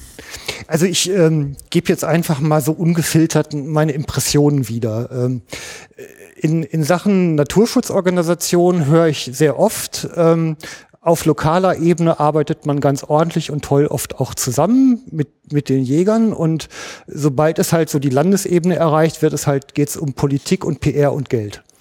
Ähm, und teilweise wird von oben herab sogar die, die Kooperation auf der lokalen Ebene unterbunden, aktiv unterbunden, was ich unglaublich kontraproduktiv in, in Sachen der Lebensräume draußen finde.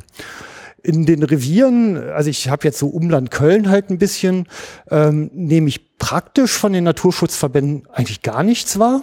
Da passiert nichts außer vielleicht mal eine Führung, wo halt da könnte ein Vögelchen sein und da ist jenes, aber man geht mit 30 Menschen durch die Natur und sammelt noch nicht mal den Müll ein, den man unterwegs findet.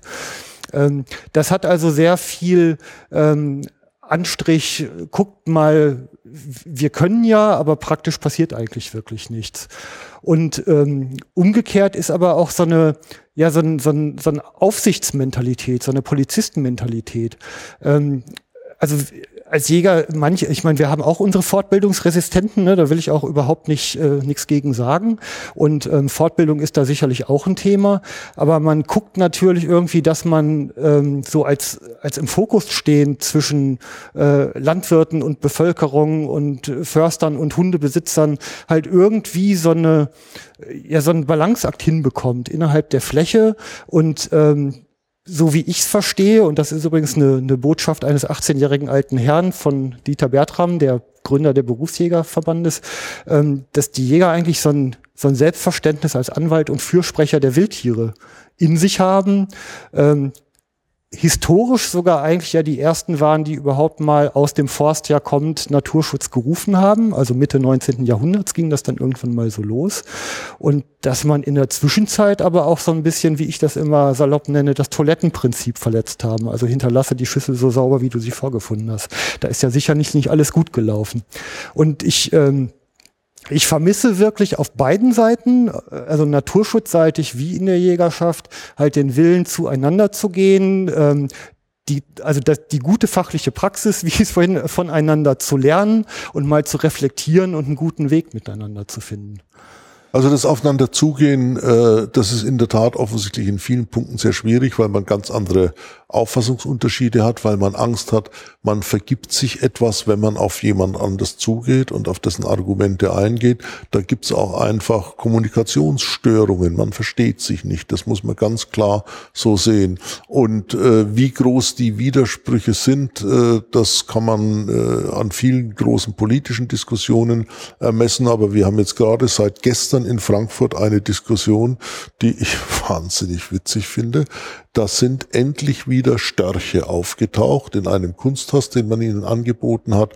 Die sind wahrscheinlich noch zu jung, um sich fortzupflanzen, aber sie sind immerhin da und klappern sich gegenseitig an und viele freuen sich daran.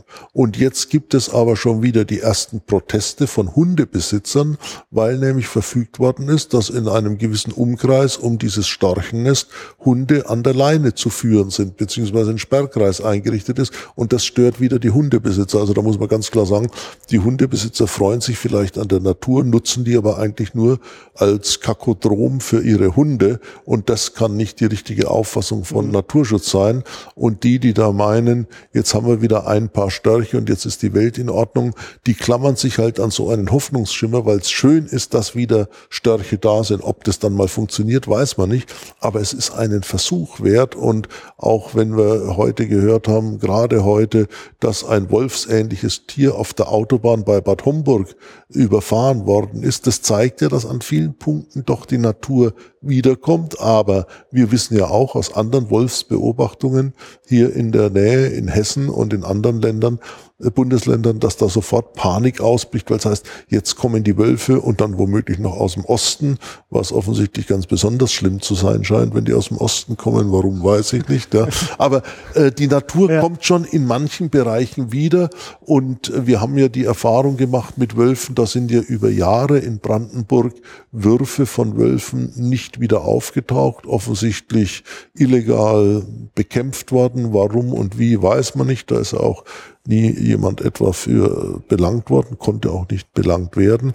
Äh, da gibt es einfach große Unterschiede auch in der Jägerschaft, genauso wie bei den Naturschützern, weil eben immer noch viele, weiß ich nicht, aber eine erhebliche Anzahl von Jägern der Meinung ist, dass da mit dem Wolf, mit dem Luchs äh, Konkurrenz heranwächst, die ein Jäger nicht brauchen kann.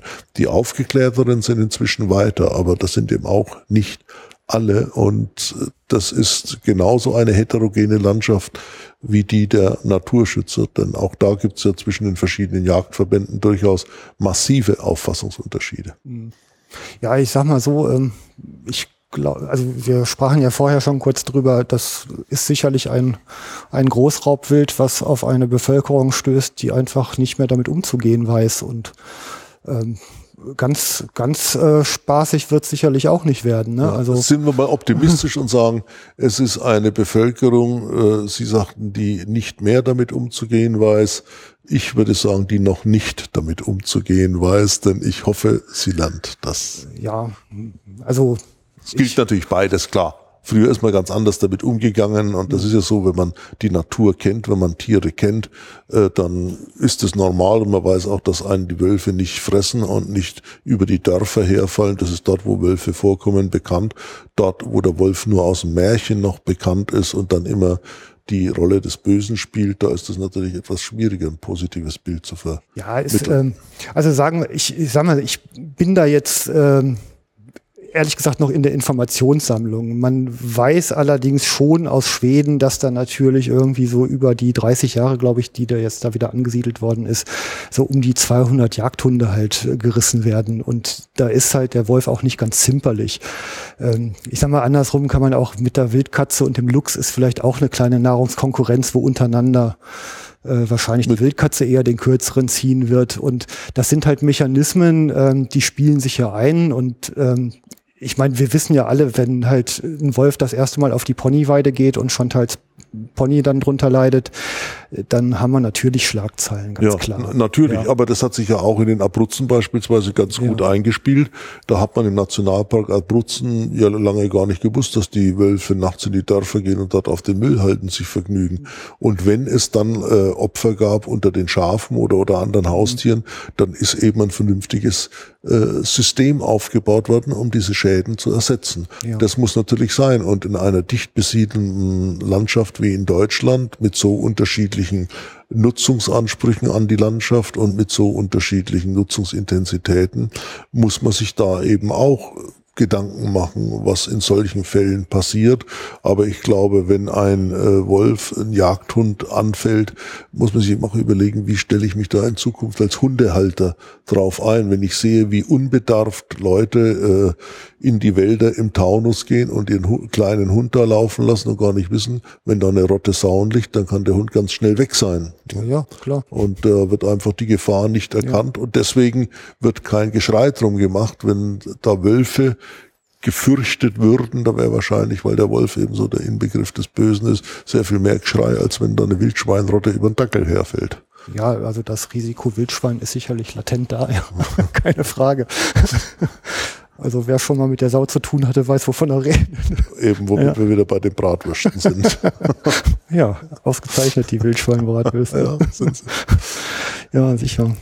Also dieses, ähm, äh, also wir sind jetzt ja hier auch völlig ab von, von der Linie gelandet. Ähm, dieses, also dieses Konfliktfeld Nutzung, Tierschutz, also ich wollte jetzt nochmal so in Richtung Tierschutz ein bisschen abdriften. Also es gibt ja also ich unterteile eigentlich noch in Tierrechte und Tierschutz. Das ist für, sind für mich eigentlich zwei Gebiete, wobei sich die Tierrechtler ja gerne unter dem Tierschutz verstecken, habe ich oft das Gefühl. Ja. Und ähm, der die Idee der Wildnis, die in diese menschlich überprägte Kulturlandschaft im Moment ja zurückzukehren scheint oder droht, ganz nachdem, wie man sieht, ähm, hat ja zum Beispiel auch so Konsequenzen, also wie wir sie bei uns in der Eifel halt sehen, dass man halt eben ja zum Beispiel Fütterung ausgesprochen in Notzeiten wirklich verbietet. Und das führte in der Eifel mal dazu, dass dann 30 Stück Rotwelt so neben den Wanderwegen verendeten, ähm, was natürlich einfach jedem, der das sieht, ans Herz geht, also ich ganz ehrlich. Und ja. ähm, ich meine, wenn ich jetzt als Jäger empfinde ich es als eine Fürsorge, dass ich erstmal einen Bestand so anpasse, dass nach Möglichkeit so eine Notzeit nicht entsteht, also dass die Population auf der Nahrungsgrundlage klarkommt. Und wenn ich dann halt irgendwie einen Unfall oder also Hunger oder sonst was sehe, dass ich selbstverständlich erlöse. Also das halte ich für meine Pflicht, auch ja. noch nicht mal im eigenen Revier. Und, und wir kommen da ja im Grunde eigentlich in, auch in, in juristische Konstellationen rein, ähm, also wo schlichtweg die alte Konstellation nicht mehr reicht, um die neuen Bedingungen abzubilden. Also ein, ein tödlich verletzter Wolf zum Beispiel. Es gab mal so einen Fall, da war ein querschnittgelähmter Wolf, der sich nur auf den Vorderläufen irgendwie auf einer Drückjagd vorbeischleppte und derjenige, der ihn erlöst hat, wurde halt mit 3000 Euro Strafe belegt, was ich unter Tierschutzaspekten wirklich für einen Skandal halte. Also zumal man als Jäger auch fachlich dazu qualifiziert ist, mit staatlicher Prüfung das zu tun. Ähm, und das sind so, so Bereiche, da müsste man doch eigentlich auch mal dringend dran und ähm, auch schon an die Vision, die man sich da ausgedacht hat, auch eine, eine, eine Rechtslage, was den Tierschutz angeht, anpassen, oder? Da muss man sich mit Sicherheit anpassen, wenn wir neue Verhältnisse in den Wäldern kriegen, weil sich auf einmal große Beutegreifer hier wieder ausbreiten. Sagte ich ja gerade schon, da muss man mit Sicherheit auch, äh, was die äh, Schadensausgleich angeht und so weiter und eventuell die Rechtslage äh, Veränderungen schaffen. Ja. Und man könnte das sich auch vorstellen, dass das ohne weiteres geht, indem man Tiere, auf die sicher die Jagd in den nächsten Jahrzehnten nicht wieder eröffnet wird, dass man die aus dem Jagdrecht rausnimmt. Aber da sträuben sich ja viele Jäger drüber. Aber letztendlich ist es wurscht, solange, ja. der, Schiff, solange der Schutz funktioniert. Also sich da jetzt aufzuhalten und zu sagen, welche Tiere sollen denn aus dem Jagdrecht raus und in ein anderes rein, das ist dann schon auf einem sehr juristisch-akademischen Niveau, solange es nicht einen konkreten Ansatzpunkt gibt zu sagen, es funktioniert hier nicht, deswegen muss das raus. Also da würde ich auch keine solchen Schaukämpfe ja, führen. Ich rufe da ja nach Lebensraumrecht, so würde ich es mal nennen. Ähm, also in den praktischen, man diskutiert ja dann immer drüber, wer die Kontrolle haben will. Also nur äh, praktisch ist halt, das Jagdrecht hat halt eben die Fürsorgepflicht, die das Naturschutzrecht kennt das nicht. Ne? Und insofern ähm, finde ich, geht es dem Tier ganz gut im Jagdrecht. Äh, ja, wobei die Fürsorge ja auch mit der Winterfütterung zum Beispiel, da kann man ja auch ein paar Fragezeichen dran machen, was die, wie weit die Fürsorge gehen muss. Ähm, ja. Also, Aber um nochmal auf die äh, Toten, äh, auf das tote Rotwild zu kommen, das dann da im Winter verhungert ist, das ist natürlich schon eine merkwürdige Geschichte, dass viele Menschen diese toten Tiere nicht sehen können und auch nicht sehen wollen, wie ein Löwe eine Gazelle reißt oder sowas. Auf der anderen Seite sich aber überhaupt keine Gedanken machen, wo ihr Schnitzel herkommt. Das verzehren sie, weil da eine Anonymisierung eingetreten ist. Da ist die Produktion so weit weg vom Endverbraucher, dass der sich überhaupt keine Gedanken macht. Also diese Diskussion, äh, die ist schon sehr schwierig, wenn Menschen so weit wegleben von der Natur, dass sie sich überhaupt nicht Gedanken machen, wo kommt denn jetzt das Kotelett oder das Schnitzel her und denen es letztendlich auch egal ist, wie ein Tier gehalten worden ist. Wenn ich sehe, äh, dass also verschiedene Großhandels- oder Handelsketten die Fleischpreise jetzt senken, das ist eigentlich das völlig verkehrte Signal. Es geht nicht darum, Fleischpreise zu senken, sondern es geht darum, Fleisch zu produzieren in einer Art und Weise, die ethisch vertretbar ist und auch noch gesünder für Tier und Mensch. Also da gibt's viele merkwürdige Signale, die nur über spontane Emotionen erklärbar sind und nicht über ein vernünftiges Nachdenken. Aber Emotionen bestimmen eben unser Leben über weite Strecken und nicht das kluge, überlegende Nachdenken und die Analyse, sondern da entsteht spontan sehr viel. Ja, Sex hält, ne? Sex hält, ja. es ist schon so. Also ich meine, gut, das mit dem Töten, ich meine, das ist halt das, das jagdliche Handwerk, ne? Das halt so zu tun, dass es halt nach, mit möglichst wenig Leiden, also man sagt halt tierschutzkonform funktioniert. Mhm. Also ich habe da auch mal mit einem berufenen Menschen drüber geredet. Ähm, das Schlimmste, was einem passieren kann, ist verhungern das Beste, was einem passieren kann, ist, dass beim Esen das Licht ausgeht durch einen sauberen ja. Kammerschuss. Also äh, insofern ist das unter Tierschutz und äh, ja, artgerechten Bedingungen ist Wild einfach das Beste, was es gibt auf diesem Planeten. Hat es auch mal einen Greenpeace-Artikel übrigens drüber gegeben. Nein, äh, man muss ganz klar ja. sagen, also wenn ich mir anschaue, was in den Tropen los ist, äh, was in den großen Steppen der Erde los ist, da wäre eine vernünftige Wildtierbewirtschaftung hm. viel besser als dieser ständige Konflikt zwischen Rinderhirten und Wildtieren. Das ist, das ja. ist ganz klar. Wildtiere sind sehr viel besser an die Lebensräume angepasst als irgendwelche äh, beispielsweise Rinderrassen. Ja, hm. und da wäre eine solche Nutzung wesentlich sinnvoller zumal diese Rinderherden etwa in der Serengeti oder in, in anderen Gebieten nicht nur Schaden errichten, sondern auch gar nicht richtig genutzt werden, ja, sondern da wäre es sehr viel besser, wenn man sagt, wir kommen zu einer vernünftigen Wildtierbewirtschaftung, auch wenn das vielen, die Tiere schützen und Tiere lieben, erstmal ein bisschen komisch klingen wird, aber ich denke, die äh, Konflikte zwischen Nutztieren und Wildtieren, die nehmen ja überall auf der Erde zu und im Zweifelsfall sind die Wildtiere da eben besser angepasst und wenn man sie vernünftig nutzen würde, nachhaltig nutzen würde, wäre das vielleicht sogar die bessere Nutzungsform. Also der, der Ausgleich ist halt das Schöne. Ne? Also seitdem die die Landbewirtschaftung und die Viehbewirtschaftung vor irgendwie sieben bis zehntausend Jahren erfunden wurde. Das ist ja eigentlich in der Evolutionsgeschichte ein Fingerschnips, ne? Das, das muss man mal klar. Ja. Aber seitdem hat Jagd eben auch zusätzlich die Aufgabe, die menschlichen Errungenschaften, was diese Bewirtschaftung angeht, vor den Wildeinflüssen zu schützen. Also durch wilde, die wilde Einkreuzung will man natürlich nicht haben und man will auch nicht die Sauen haben, die den Acker nach Eiweiß umdrehen. Ne? Natürlich genau nicht. Das, ja. Und, und diesen Ausgleich hinzukriegen, das ist ja deshalb schlagen in der Jagd auch alle Blitze von allen Seiten ein. Interessanterweise. Das mag so sein, ja, ja. aber ja.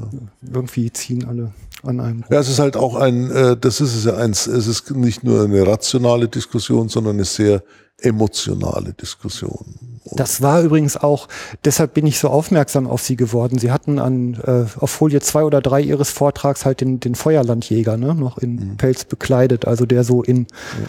ursprünglicher wilder Landschaft seinem Handwerk nachging. Und da wusste ich, da ist zumindest eine Affinität da. Ja, äh, mit Sicherheit. Und die Menschen haben am Existenzminimum gewirtschaftet, die haben gejagt, die haben Tiere getötet, natürlich aber sie hatten aufgrund ihrer Ausstattung, aufgrund des Klimas und aufgrund der, nennen wir es Naturgewalten, über, überhaupt keine Chance, das Ökosystem massiv zu verändern, sondern die haben da ein bisschen was abgeschöpft, nämlich im Wesentlichen in dem Fall äh, Guanacos und das war's dann auch. Die hatten gar keine Möglichkeiten, da groß irgendwie vernichtend aufzutreten. Die Katastrophe kam, als Europäer mit den Schafen dahin kamen. Da war es mit den Guanacos und mit den Feuerlandjägern, mit den Ona ganz schnell vorbei. Mhm. Okay. Ähm, ich möchte noch einen kleinen Überblick auf, ähm, auf Afrika. Also ich stehe noch unter Schock äh, meiner Aufnahme mit Kai-Uwe Denker. Ähm, mit dem habe ich über den afrikanischen Elefanten gesprochen. Also Kai-Uwe Denker ist ähm, Berufsjäger in Namibia und der Präsident der Berufsjäger in Namibia. Mhm. Und er ist einer, der in, in der Pirsch, also in Safaris von zwei bis drei Wochen Länge und Tagesmärschen von bis zu 40 Kilometern halt Elefantenspuren alter Bullen ausgeht die, ja, ich sag mal, weitgehend sich reproduziert haben und aus dem Brummbetrieb rausgehen und also sozusagen ein Trophäenjäger alter Schule innerhalb aller Abkommen und der Quoten, die natürlich mhm. vorhanden sind. Und ähm, also neben dem jagdlichen Aspekt, was natürlich auch einen Reiz hat, also in, in jeder Hinsicht und auch quasi so an die alten Jagdpraktiken ja auch anknüpft, soweit es geht, ähm, hat er eine Initiative ins Leben gerufen, das Erongo-Verzeichnis, wo er Jagdgebieten Urkunden verleiht, die halt gewissen Kriterien ähm, entsprechen. Zum Beispiel keine wilddichten Zäune, mindestens eine der Großraubwildarten, die vorhanden sind ähm, und ein paar andere Dinge. Also so einer seiner äh, Aussagen zum Beispiel zum Thema Tierrechte ist, natürlich haben Tiere Rechte, sie haben das Recht, frei ihre Fährten zu ziehen. Und ähm, ich entdecke da ja eigentlich sehr viel Übereinstimmung mit einer Grundhaltung, die ich auch in Ihnen so wiederfinde. Ähm, ich habe auf der Messe Jagd und Hund wieder zu einem, da war ein anderer Jagdreiseveranstalter, da sind ja diverse. Der hat geheißen, ja, das ist ja auch alles eine ganz tolle Idee, aber andersrum, ich habe, der bewirtschaftet eine Farm in Südafrika, da ist der Zaun, der drumrum ist, also Hassgedanke von Kai-Uwe Denker, 80 Kilometer lang. Und die haben eine Anfrage, eine der Nashornarten vor Ort halt innerhalb des Gebietes halt eben ähm, ja zu, zu züchten, also für den Arterhalt eben auch mhm. zu sorgen. Und er sagt, das muss man sich verdammt gut überlegen, weil halt üblicherweise die Wilderer mittlerweile mit mit Hubschraubern einfliegen, das Nashorn hinlegen und mit dem Hörnchen ruckzuck wieder verschwunden sind. Und diese Abwehrmaßnahmen muss man halt schlichtweg finanzieren.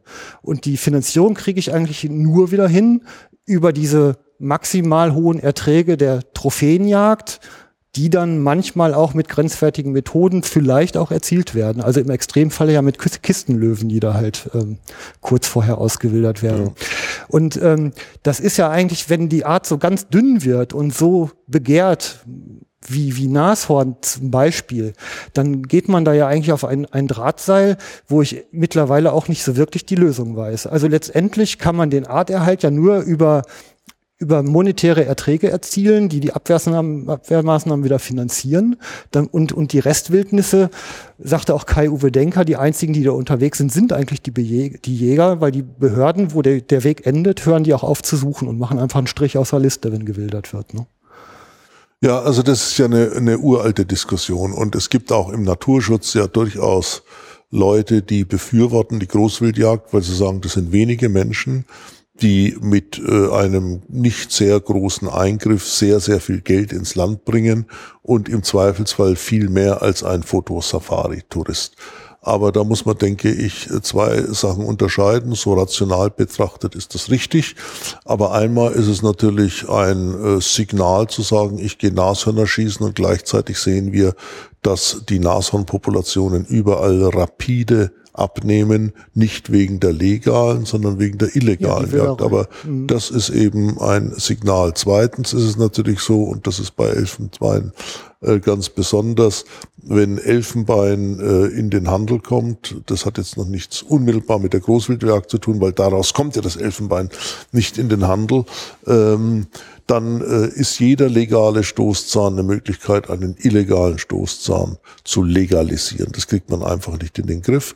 Und wir wissen ja, dass äh, beispielsweise jetzt als neueste Entwicklung immer wieder thailändische Jägerinnen Elefanten geschossen haben und dann das Elfenbein als Jagdtrophäe mitgenommen haben, bis man festgestellt hat, dass das im Wesentlichen Damen waren, zum Teil Prostituierte waren, die Geld dafür gekriegt haben, dass sie so eine Jagdlizenz beantragen, weil sie dann offiziell an das Elfenbein kommen. Also da gibt's die abenteuerlichsten Geschichten im Moment, um an diese Ressourcen zu kommen. Und das muss man sich schon sehr genau anschauen, was die Side-Effects, die Nebeneffekte dieser Großwildjagd sind. Ich habe eben, ich habe Verständnis dafür, wenn jemand jagt, weil er sagt, das Fleisch interessiert mich, ich muss die Wildbestände regulieren, aber dass jemand jagt, weil es so spannend ist, ein Nashorn zu schießen, oder dass jemand jagt, weil er möglichst viele Unterarten des Dickhornschafes da an der Wand hängen haben will, da habe ich einfach kein Verständnis für. Das ist äh, sicher eine, eine Glaubenssache, eine Auffassungssache, aber ich sehe da keinen großen Reiz drin und mir hat ein Maharaja in Indien vor einigen Jahren erzählt, das fand ich sehr, sehr spannend. Der sagt, ach, Tiger habe ich jede Menge geschossen, heute tut's mir leid, weil es so wenige sind, die noch übrig sind.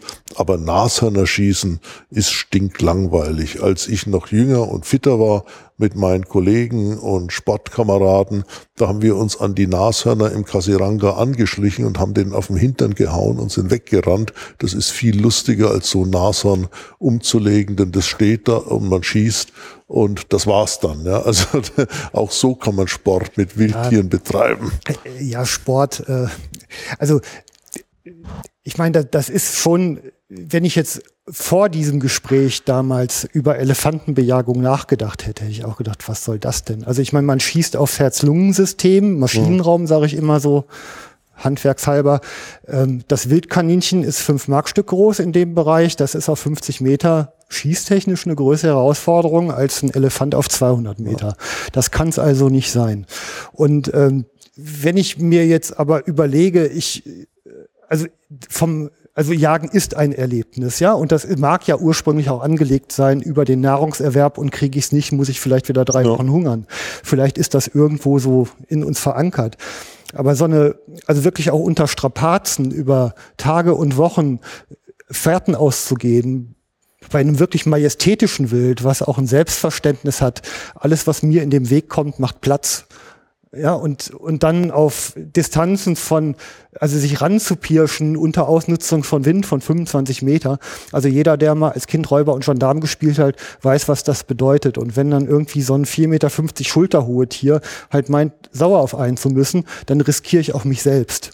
Ja, sicher, aber ich finde es dann wunderbar, wenn man nach genau diesem langen Anpirschen und den Mühen endlich da ist und das Fernglas vor die Augen nimmt oder vielleicht gar nicht mal braucht, weil man so nah dran ist und dieses Tier einfach beobachtet. Das verschafft mir Befriedigung. Das Ja. aber, das ist eben Oft genug eine zieht man sich auch individuelle wieder Frage. zurück. Das ist also, also das, das ist halt eben sehr selektiv. Ja. ich, also das ist jetzt auch nur wieder einfach mein Ding, immer mal genauer hinzugucken. Also das kann man, man kann ganz viel an der Wand sammeln.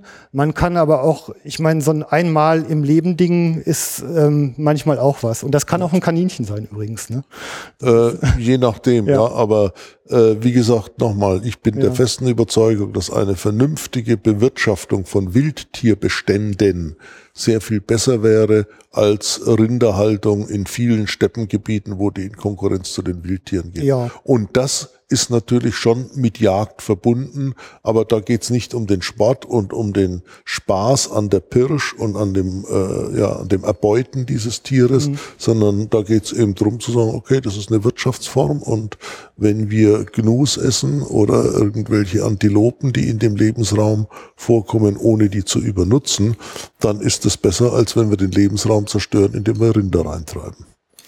Ähm, wenn man Ernährung nochmal nimmt, also diese, wenn wir uns alle von Wildtieren ernähren könnten, wie es früher mal war, wäre zweifellos toll. Die, die Perspektive teilen wir. Ich habe neulich mal gehört, dass 40 Prozent der Welternährung mittlerweile auf Erdöl beruhen, weil man im Grunde in den Kunstdünger, äh, den man wieder auf den Feldern nutzt, halt ja meistens fossile Brennstoffe benutzt. Jetzt hat man so ein System ja aufgepustet und eine Weltpopulation, die ja immer weiter ihre Spitzen treibt. Also im Moment sind wir bei sieben Milliarden oder sowas Ja. in der Größenordnung. Ähm, wenn man so ein System jetzt anfasst und woanders hinführen will, ähm, dann kommt man ja wahrscheinlich in Maßnahmen hinein, die ein Mensch nicht auf Anhieb versteht. Also letztendlich irgendwo, entweder muss ich ein Lebensalter begrenzen oder eine Geburtenkontrolle einführen, wofür wir die Chinesen früher halt wirklich äh, verachtet haben, ja, dass die es tun. Äh, wir, wir, oder ich sag mal, auf Insektenernährung umstellen, auf, äh, auf ganz eigenartige Verfahren kommen. Ich glaube, was wir bei den Chinesen verachtet haben, war, dass das staatlich verordnet war. Ja. Und der Mensch keinen Entscheidungsspielraum hatte. Entweder er hatte ein Kind oder äh, es gab Probleme, wenn es Ja. mehr als eins war. Und mir haben meine vietnamesischen Kollegen gesagt, dass das noch vor Jahren ein großes Problem in Nordvietnam war, weil eben die äh, Chinesen mit dieser Ein-Kind-Politik vor allem Jungs haben wollten. Da sind viele Mädchen offensichtlich dann äh, kurz nach der Geburt verstorben. Und jetzt äh, kamen dann die Zeiten, wo die Chinesen äh, in den Bergregionen in Nordvietnam eben rein sind und sich da die vietnamesischen Frauen, äh, Mädchen geholt haben, weil die Vietnamesen nicht diese Ein-Kind-Politik hatten und weil dann Mädchen mehr galt als in der chinesischen äh, Gesellschaft zu Zeiten dieser Ein-Kind-Politik. Die Chinesen lockern das ja gerade. Also was ein an dieser äh, Geburtenbeschränkung, an dieser äh, Ein-Kind-Politik in China stören musste, war, dass die staatlicherseits verordnet war.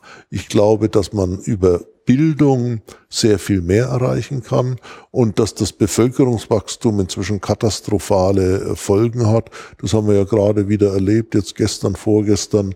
Tausende von Menschen, die da aus Afrika, Kriegsflüchtlinge sind ein bisschen was anderes, aber die aus Afrika kommen, nicht weil sie dort irgendwelche politischen Repressalien zu befürchten haben, sondern weil sie keinen Boden haben, weil sie kein sauberes Wasser haben, weil ihnen die biologischen Ressourcen zum Leben fehlen. Das müssen doch Alarmzeichen sein. Und das sind Probleme, die können wir nicht nur lösen, wenn wir hier eine andere Immigrationspolitik machen oder wenn wir mehr Schiffe einsetzen, um diesen armen Menschen äh, da au- aus ihren, wenn es denn Boote sind, äh, rauszuhelfen und die sicher an Land zu bringen, sondern da muss man auch eine vernünftige Entwicklungspolitik machen, die den Namen wirklich verdient und die dort hilft, die Ursachen des Problems der Migration zu beseitigen. Das ist auf der einen Seite natürlich äh, Friedensinitiativen, äh, wo es Flüchtlinge sind, die aus Kriegsgebieten fliehen, aber viele Flüchtlinge kommen eben, weil sie in ihrer Heimat, gerade in Afrika, keine Lebensgrundlagen mehr haben. Also man hat ja eigentlich die kulturellen Identitäten rausgerupft, ne? Also diese waren ja eigentlich Naturvölker. Also das ist ja jetzt auch schon wieder 150 Jahre her mit, mit den wilden Kolonialisierungen. Aber es sind doch eigentlich die Spätwirkungen dieser. Äh, zum Teil kann man es auf die Spätwirkungen der Kolonialzeit ja. äh, mit Sicherheit zurückführen, aber das allein genügt natürlich nicht, beziehungsweise wenn es denn so ist, dann muss man sich überlegen, was ist denn in der Kolonialzeit schiefgelaufen und wie können wir das jetzt wieder reparieren. Rückgängig machen kann man es natürlich nicht, aber versuchen, die Auswirkungen abzumildern. Ein Gespräch, wo die großen Fragen am Ende offen bleiben, aber eigentlich ist auch damit zu rechnen. Wenn es große ja. Fragen sind, die offen bleiben, dann ist es ja ganz gut, weil dann Raum entsteht für neue Antworten. Wir haben ja auf viele Fragen, haben wir keine Antworten, sondern müssen uns zunächst mal über die Probleme klar sein und die Fragen formulieren. Und das, glaube ich, ist ja schon ein erster Schritt. Und wir sehen ja schon nach und nach auch Fortschritte. Also, dass sich die Akzeptanz des Naturschutzes weiterentwickelt hat, dass das keine Nischengeschichte mehr ist, sondern dass inzwischen größte Teile der Bevölkerung nicht nur drüber nachdenken, sondern auch dahinter stehen, dass das, was äh, in der Konsumgesellschaft der 60er, 70er Jahre Recycling äh, gab es da ja gar nicht, ja, was da an Konsumverhalten an Tag gelegt worden ist, dass sich das jetzt geändert hat, dass man sehr viel äh, energieeffizienter denkt auch weil das Wort Energiepreis in den 60er, 70er Jahren, das gab es, glaube ich, gar nicht, das Wort Ölpreis, weil das so niedrig war. Und heute macht man sich eben doch Gedanken, wo gehen wir mit den Ressourcen hin. Die ganze Diskussion um äh, die, den Klimawandel und die Umstellung der Energieversorgung auf erneuerbare Energien, das sind ja alles ganz positive Tendenzen, bis sie, die sich dann konkret auf der Fläche manifestieren. Das dauert ein bisschen, das ist klar. Aber ich glaube auch, dass da viele kleine Schritte im Verbraucherverhalten sehr viel bewirken und auf die großen politischen Lösungen, die brauchen wir als Angebote, die brauchen wir als politische Entscheidungen, aber wir dürfen nicht warten, bis die kommen. Es hat als eines der klassischen Argum äh, äh Instrumente des Naturschutzes, nämlich Schutzgebiete. Das ist so ziemlich das einfachste und klassischste, was es zum Flächenschutz äh, gibt. Ja, da hat die internationale Konvention über biologische Vielfalt zwölf Jahre gebraucht, um nur einen Arbeitsplan für die Erstellung eines weltweiten Schutzgebietssystems äh, zu äh, schaffen. Ein mhm. Arbeitsplan, da ist noch kein einziges Schutzgebiet entstanden. Ja, da sieht man, dass diese internationalen Prozesse, die politischen Prozesse endlos lang dauern und die brauchen wir. Wir brauchen da politische Vorgaben und Entscheidungen, aber wir brauchen auch die Initiative des Einzelnen, denn jeder kann in seinem Umfeld irgendwas machen und ich glaube dran, dass diese vielen kleinen Schritte auch etwas bewegen, ohne dass wir die Politiker aus ihrer Verantwortung entlassen dürfen. Sie sind ein Dickbrettbohrer, nicht? Äh, das weiß ich nicht, aber ähm, ich denke auch die dünnen Brettchen sind manchmal ganz schön hart. hart, aber flexibel. Aber flexibel. Professor Nikisch, ich kann mich nur ganz herzlich bedanken und ich freue mich wirklich, dass wir dieses Gespräch hingekriegt haben weil wir ja eigentlich aus unterschiedlichen Lagern kommen. Und ich freue mich sehr so und wir ob wir aus unterschiedlichen Lagern kommen, weiß ich nicht, denn das Lagerdenken bringt eigentlich sehr viel weiter. Ja, nee, deshalb möchte ich, also wollte eigentlich darauf hinaus, dass wir hier vielleicht mal ein Exempel statuiert haben, dass der Naturschützer und der Jäger ein gutes und intensives Gespräch miteinander führen können. Wenn uns das gelungen ist, würde mich das sehr freuen und insbesondere, wenn die Hörer das auch so empfinden. Vielen Dank. Ich stelle es ins Internet, Sie werden uns sagen. Vielen Dank fürs Zuhören, Ihnen vielen Dank fürs Gespräch. Herzlichen Dank. Tschüss.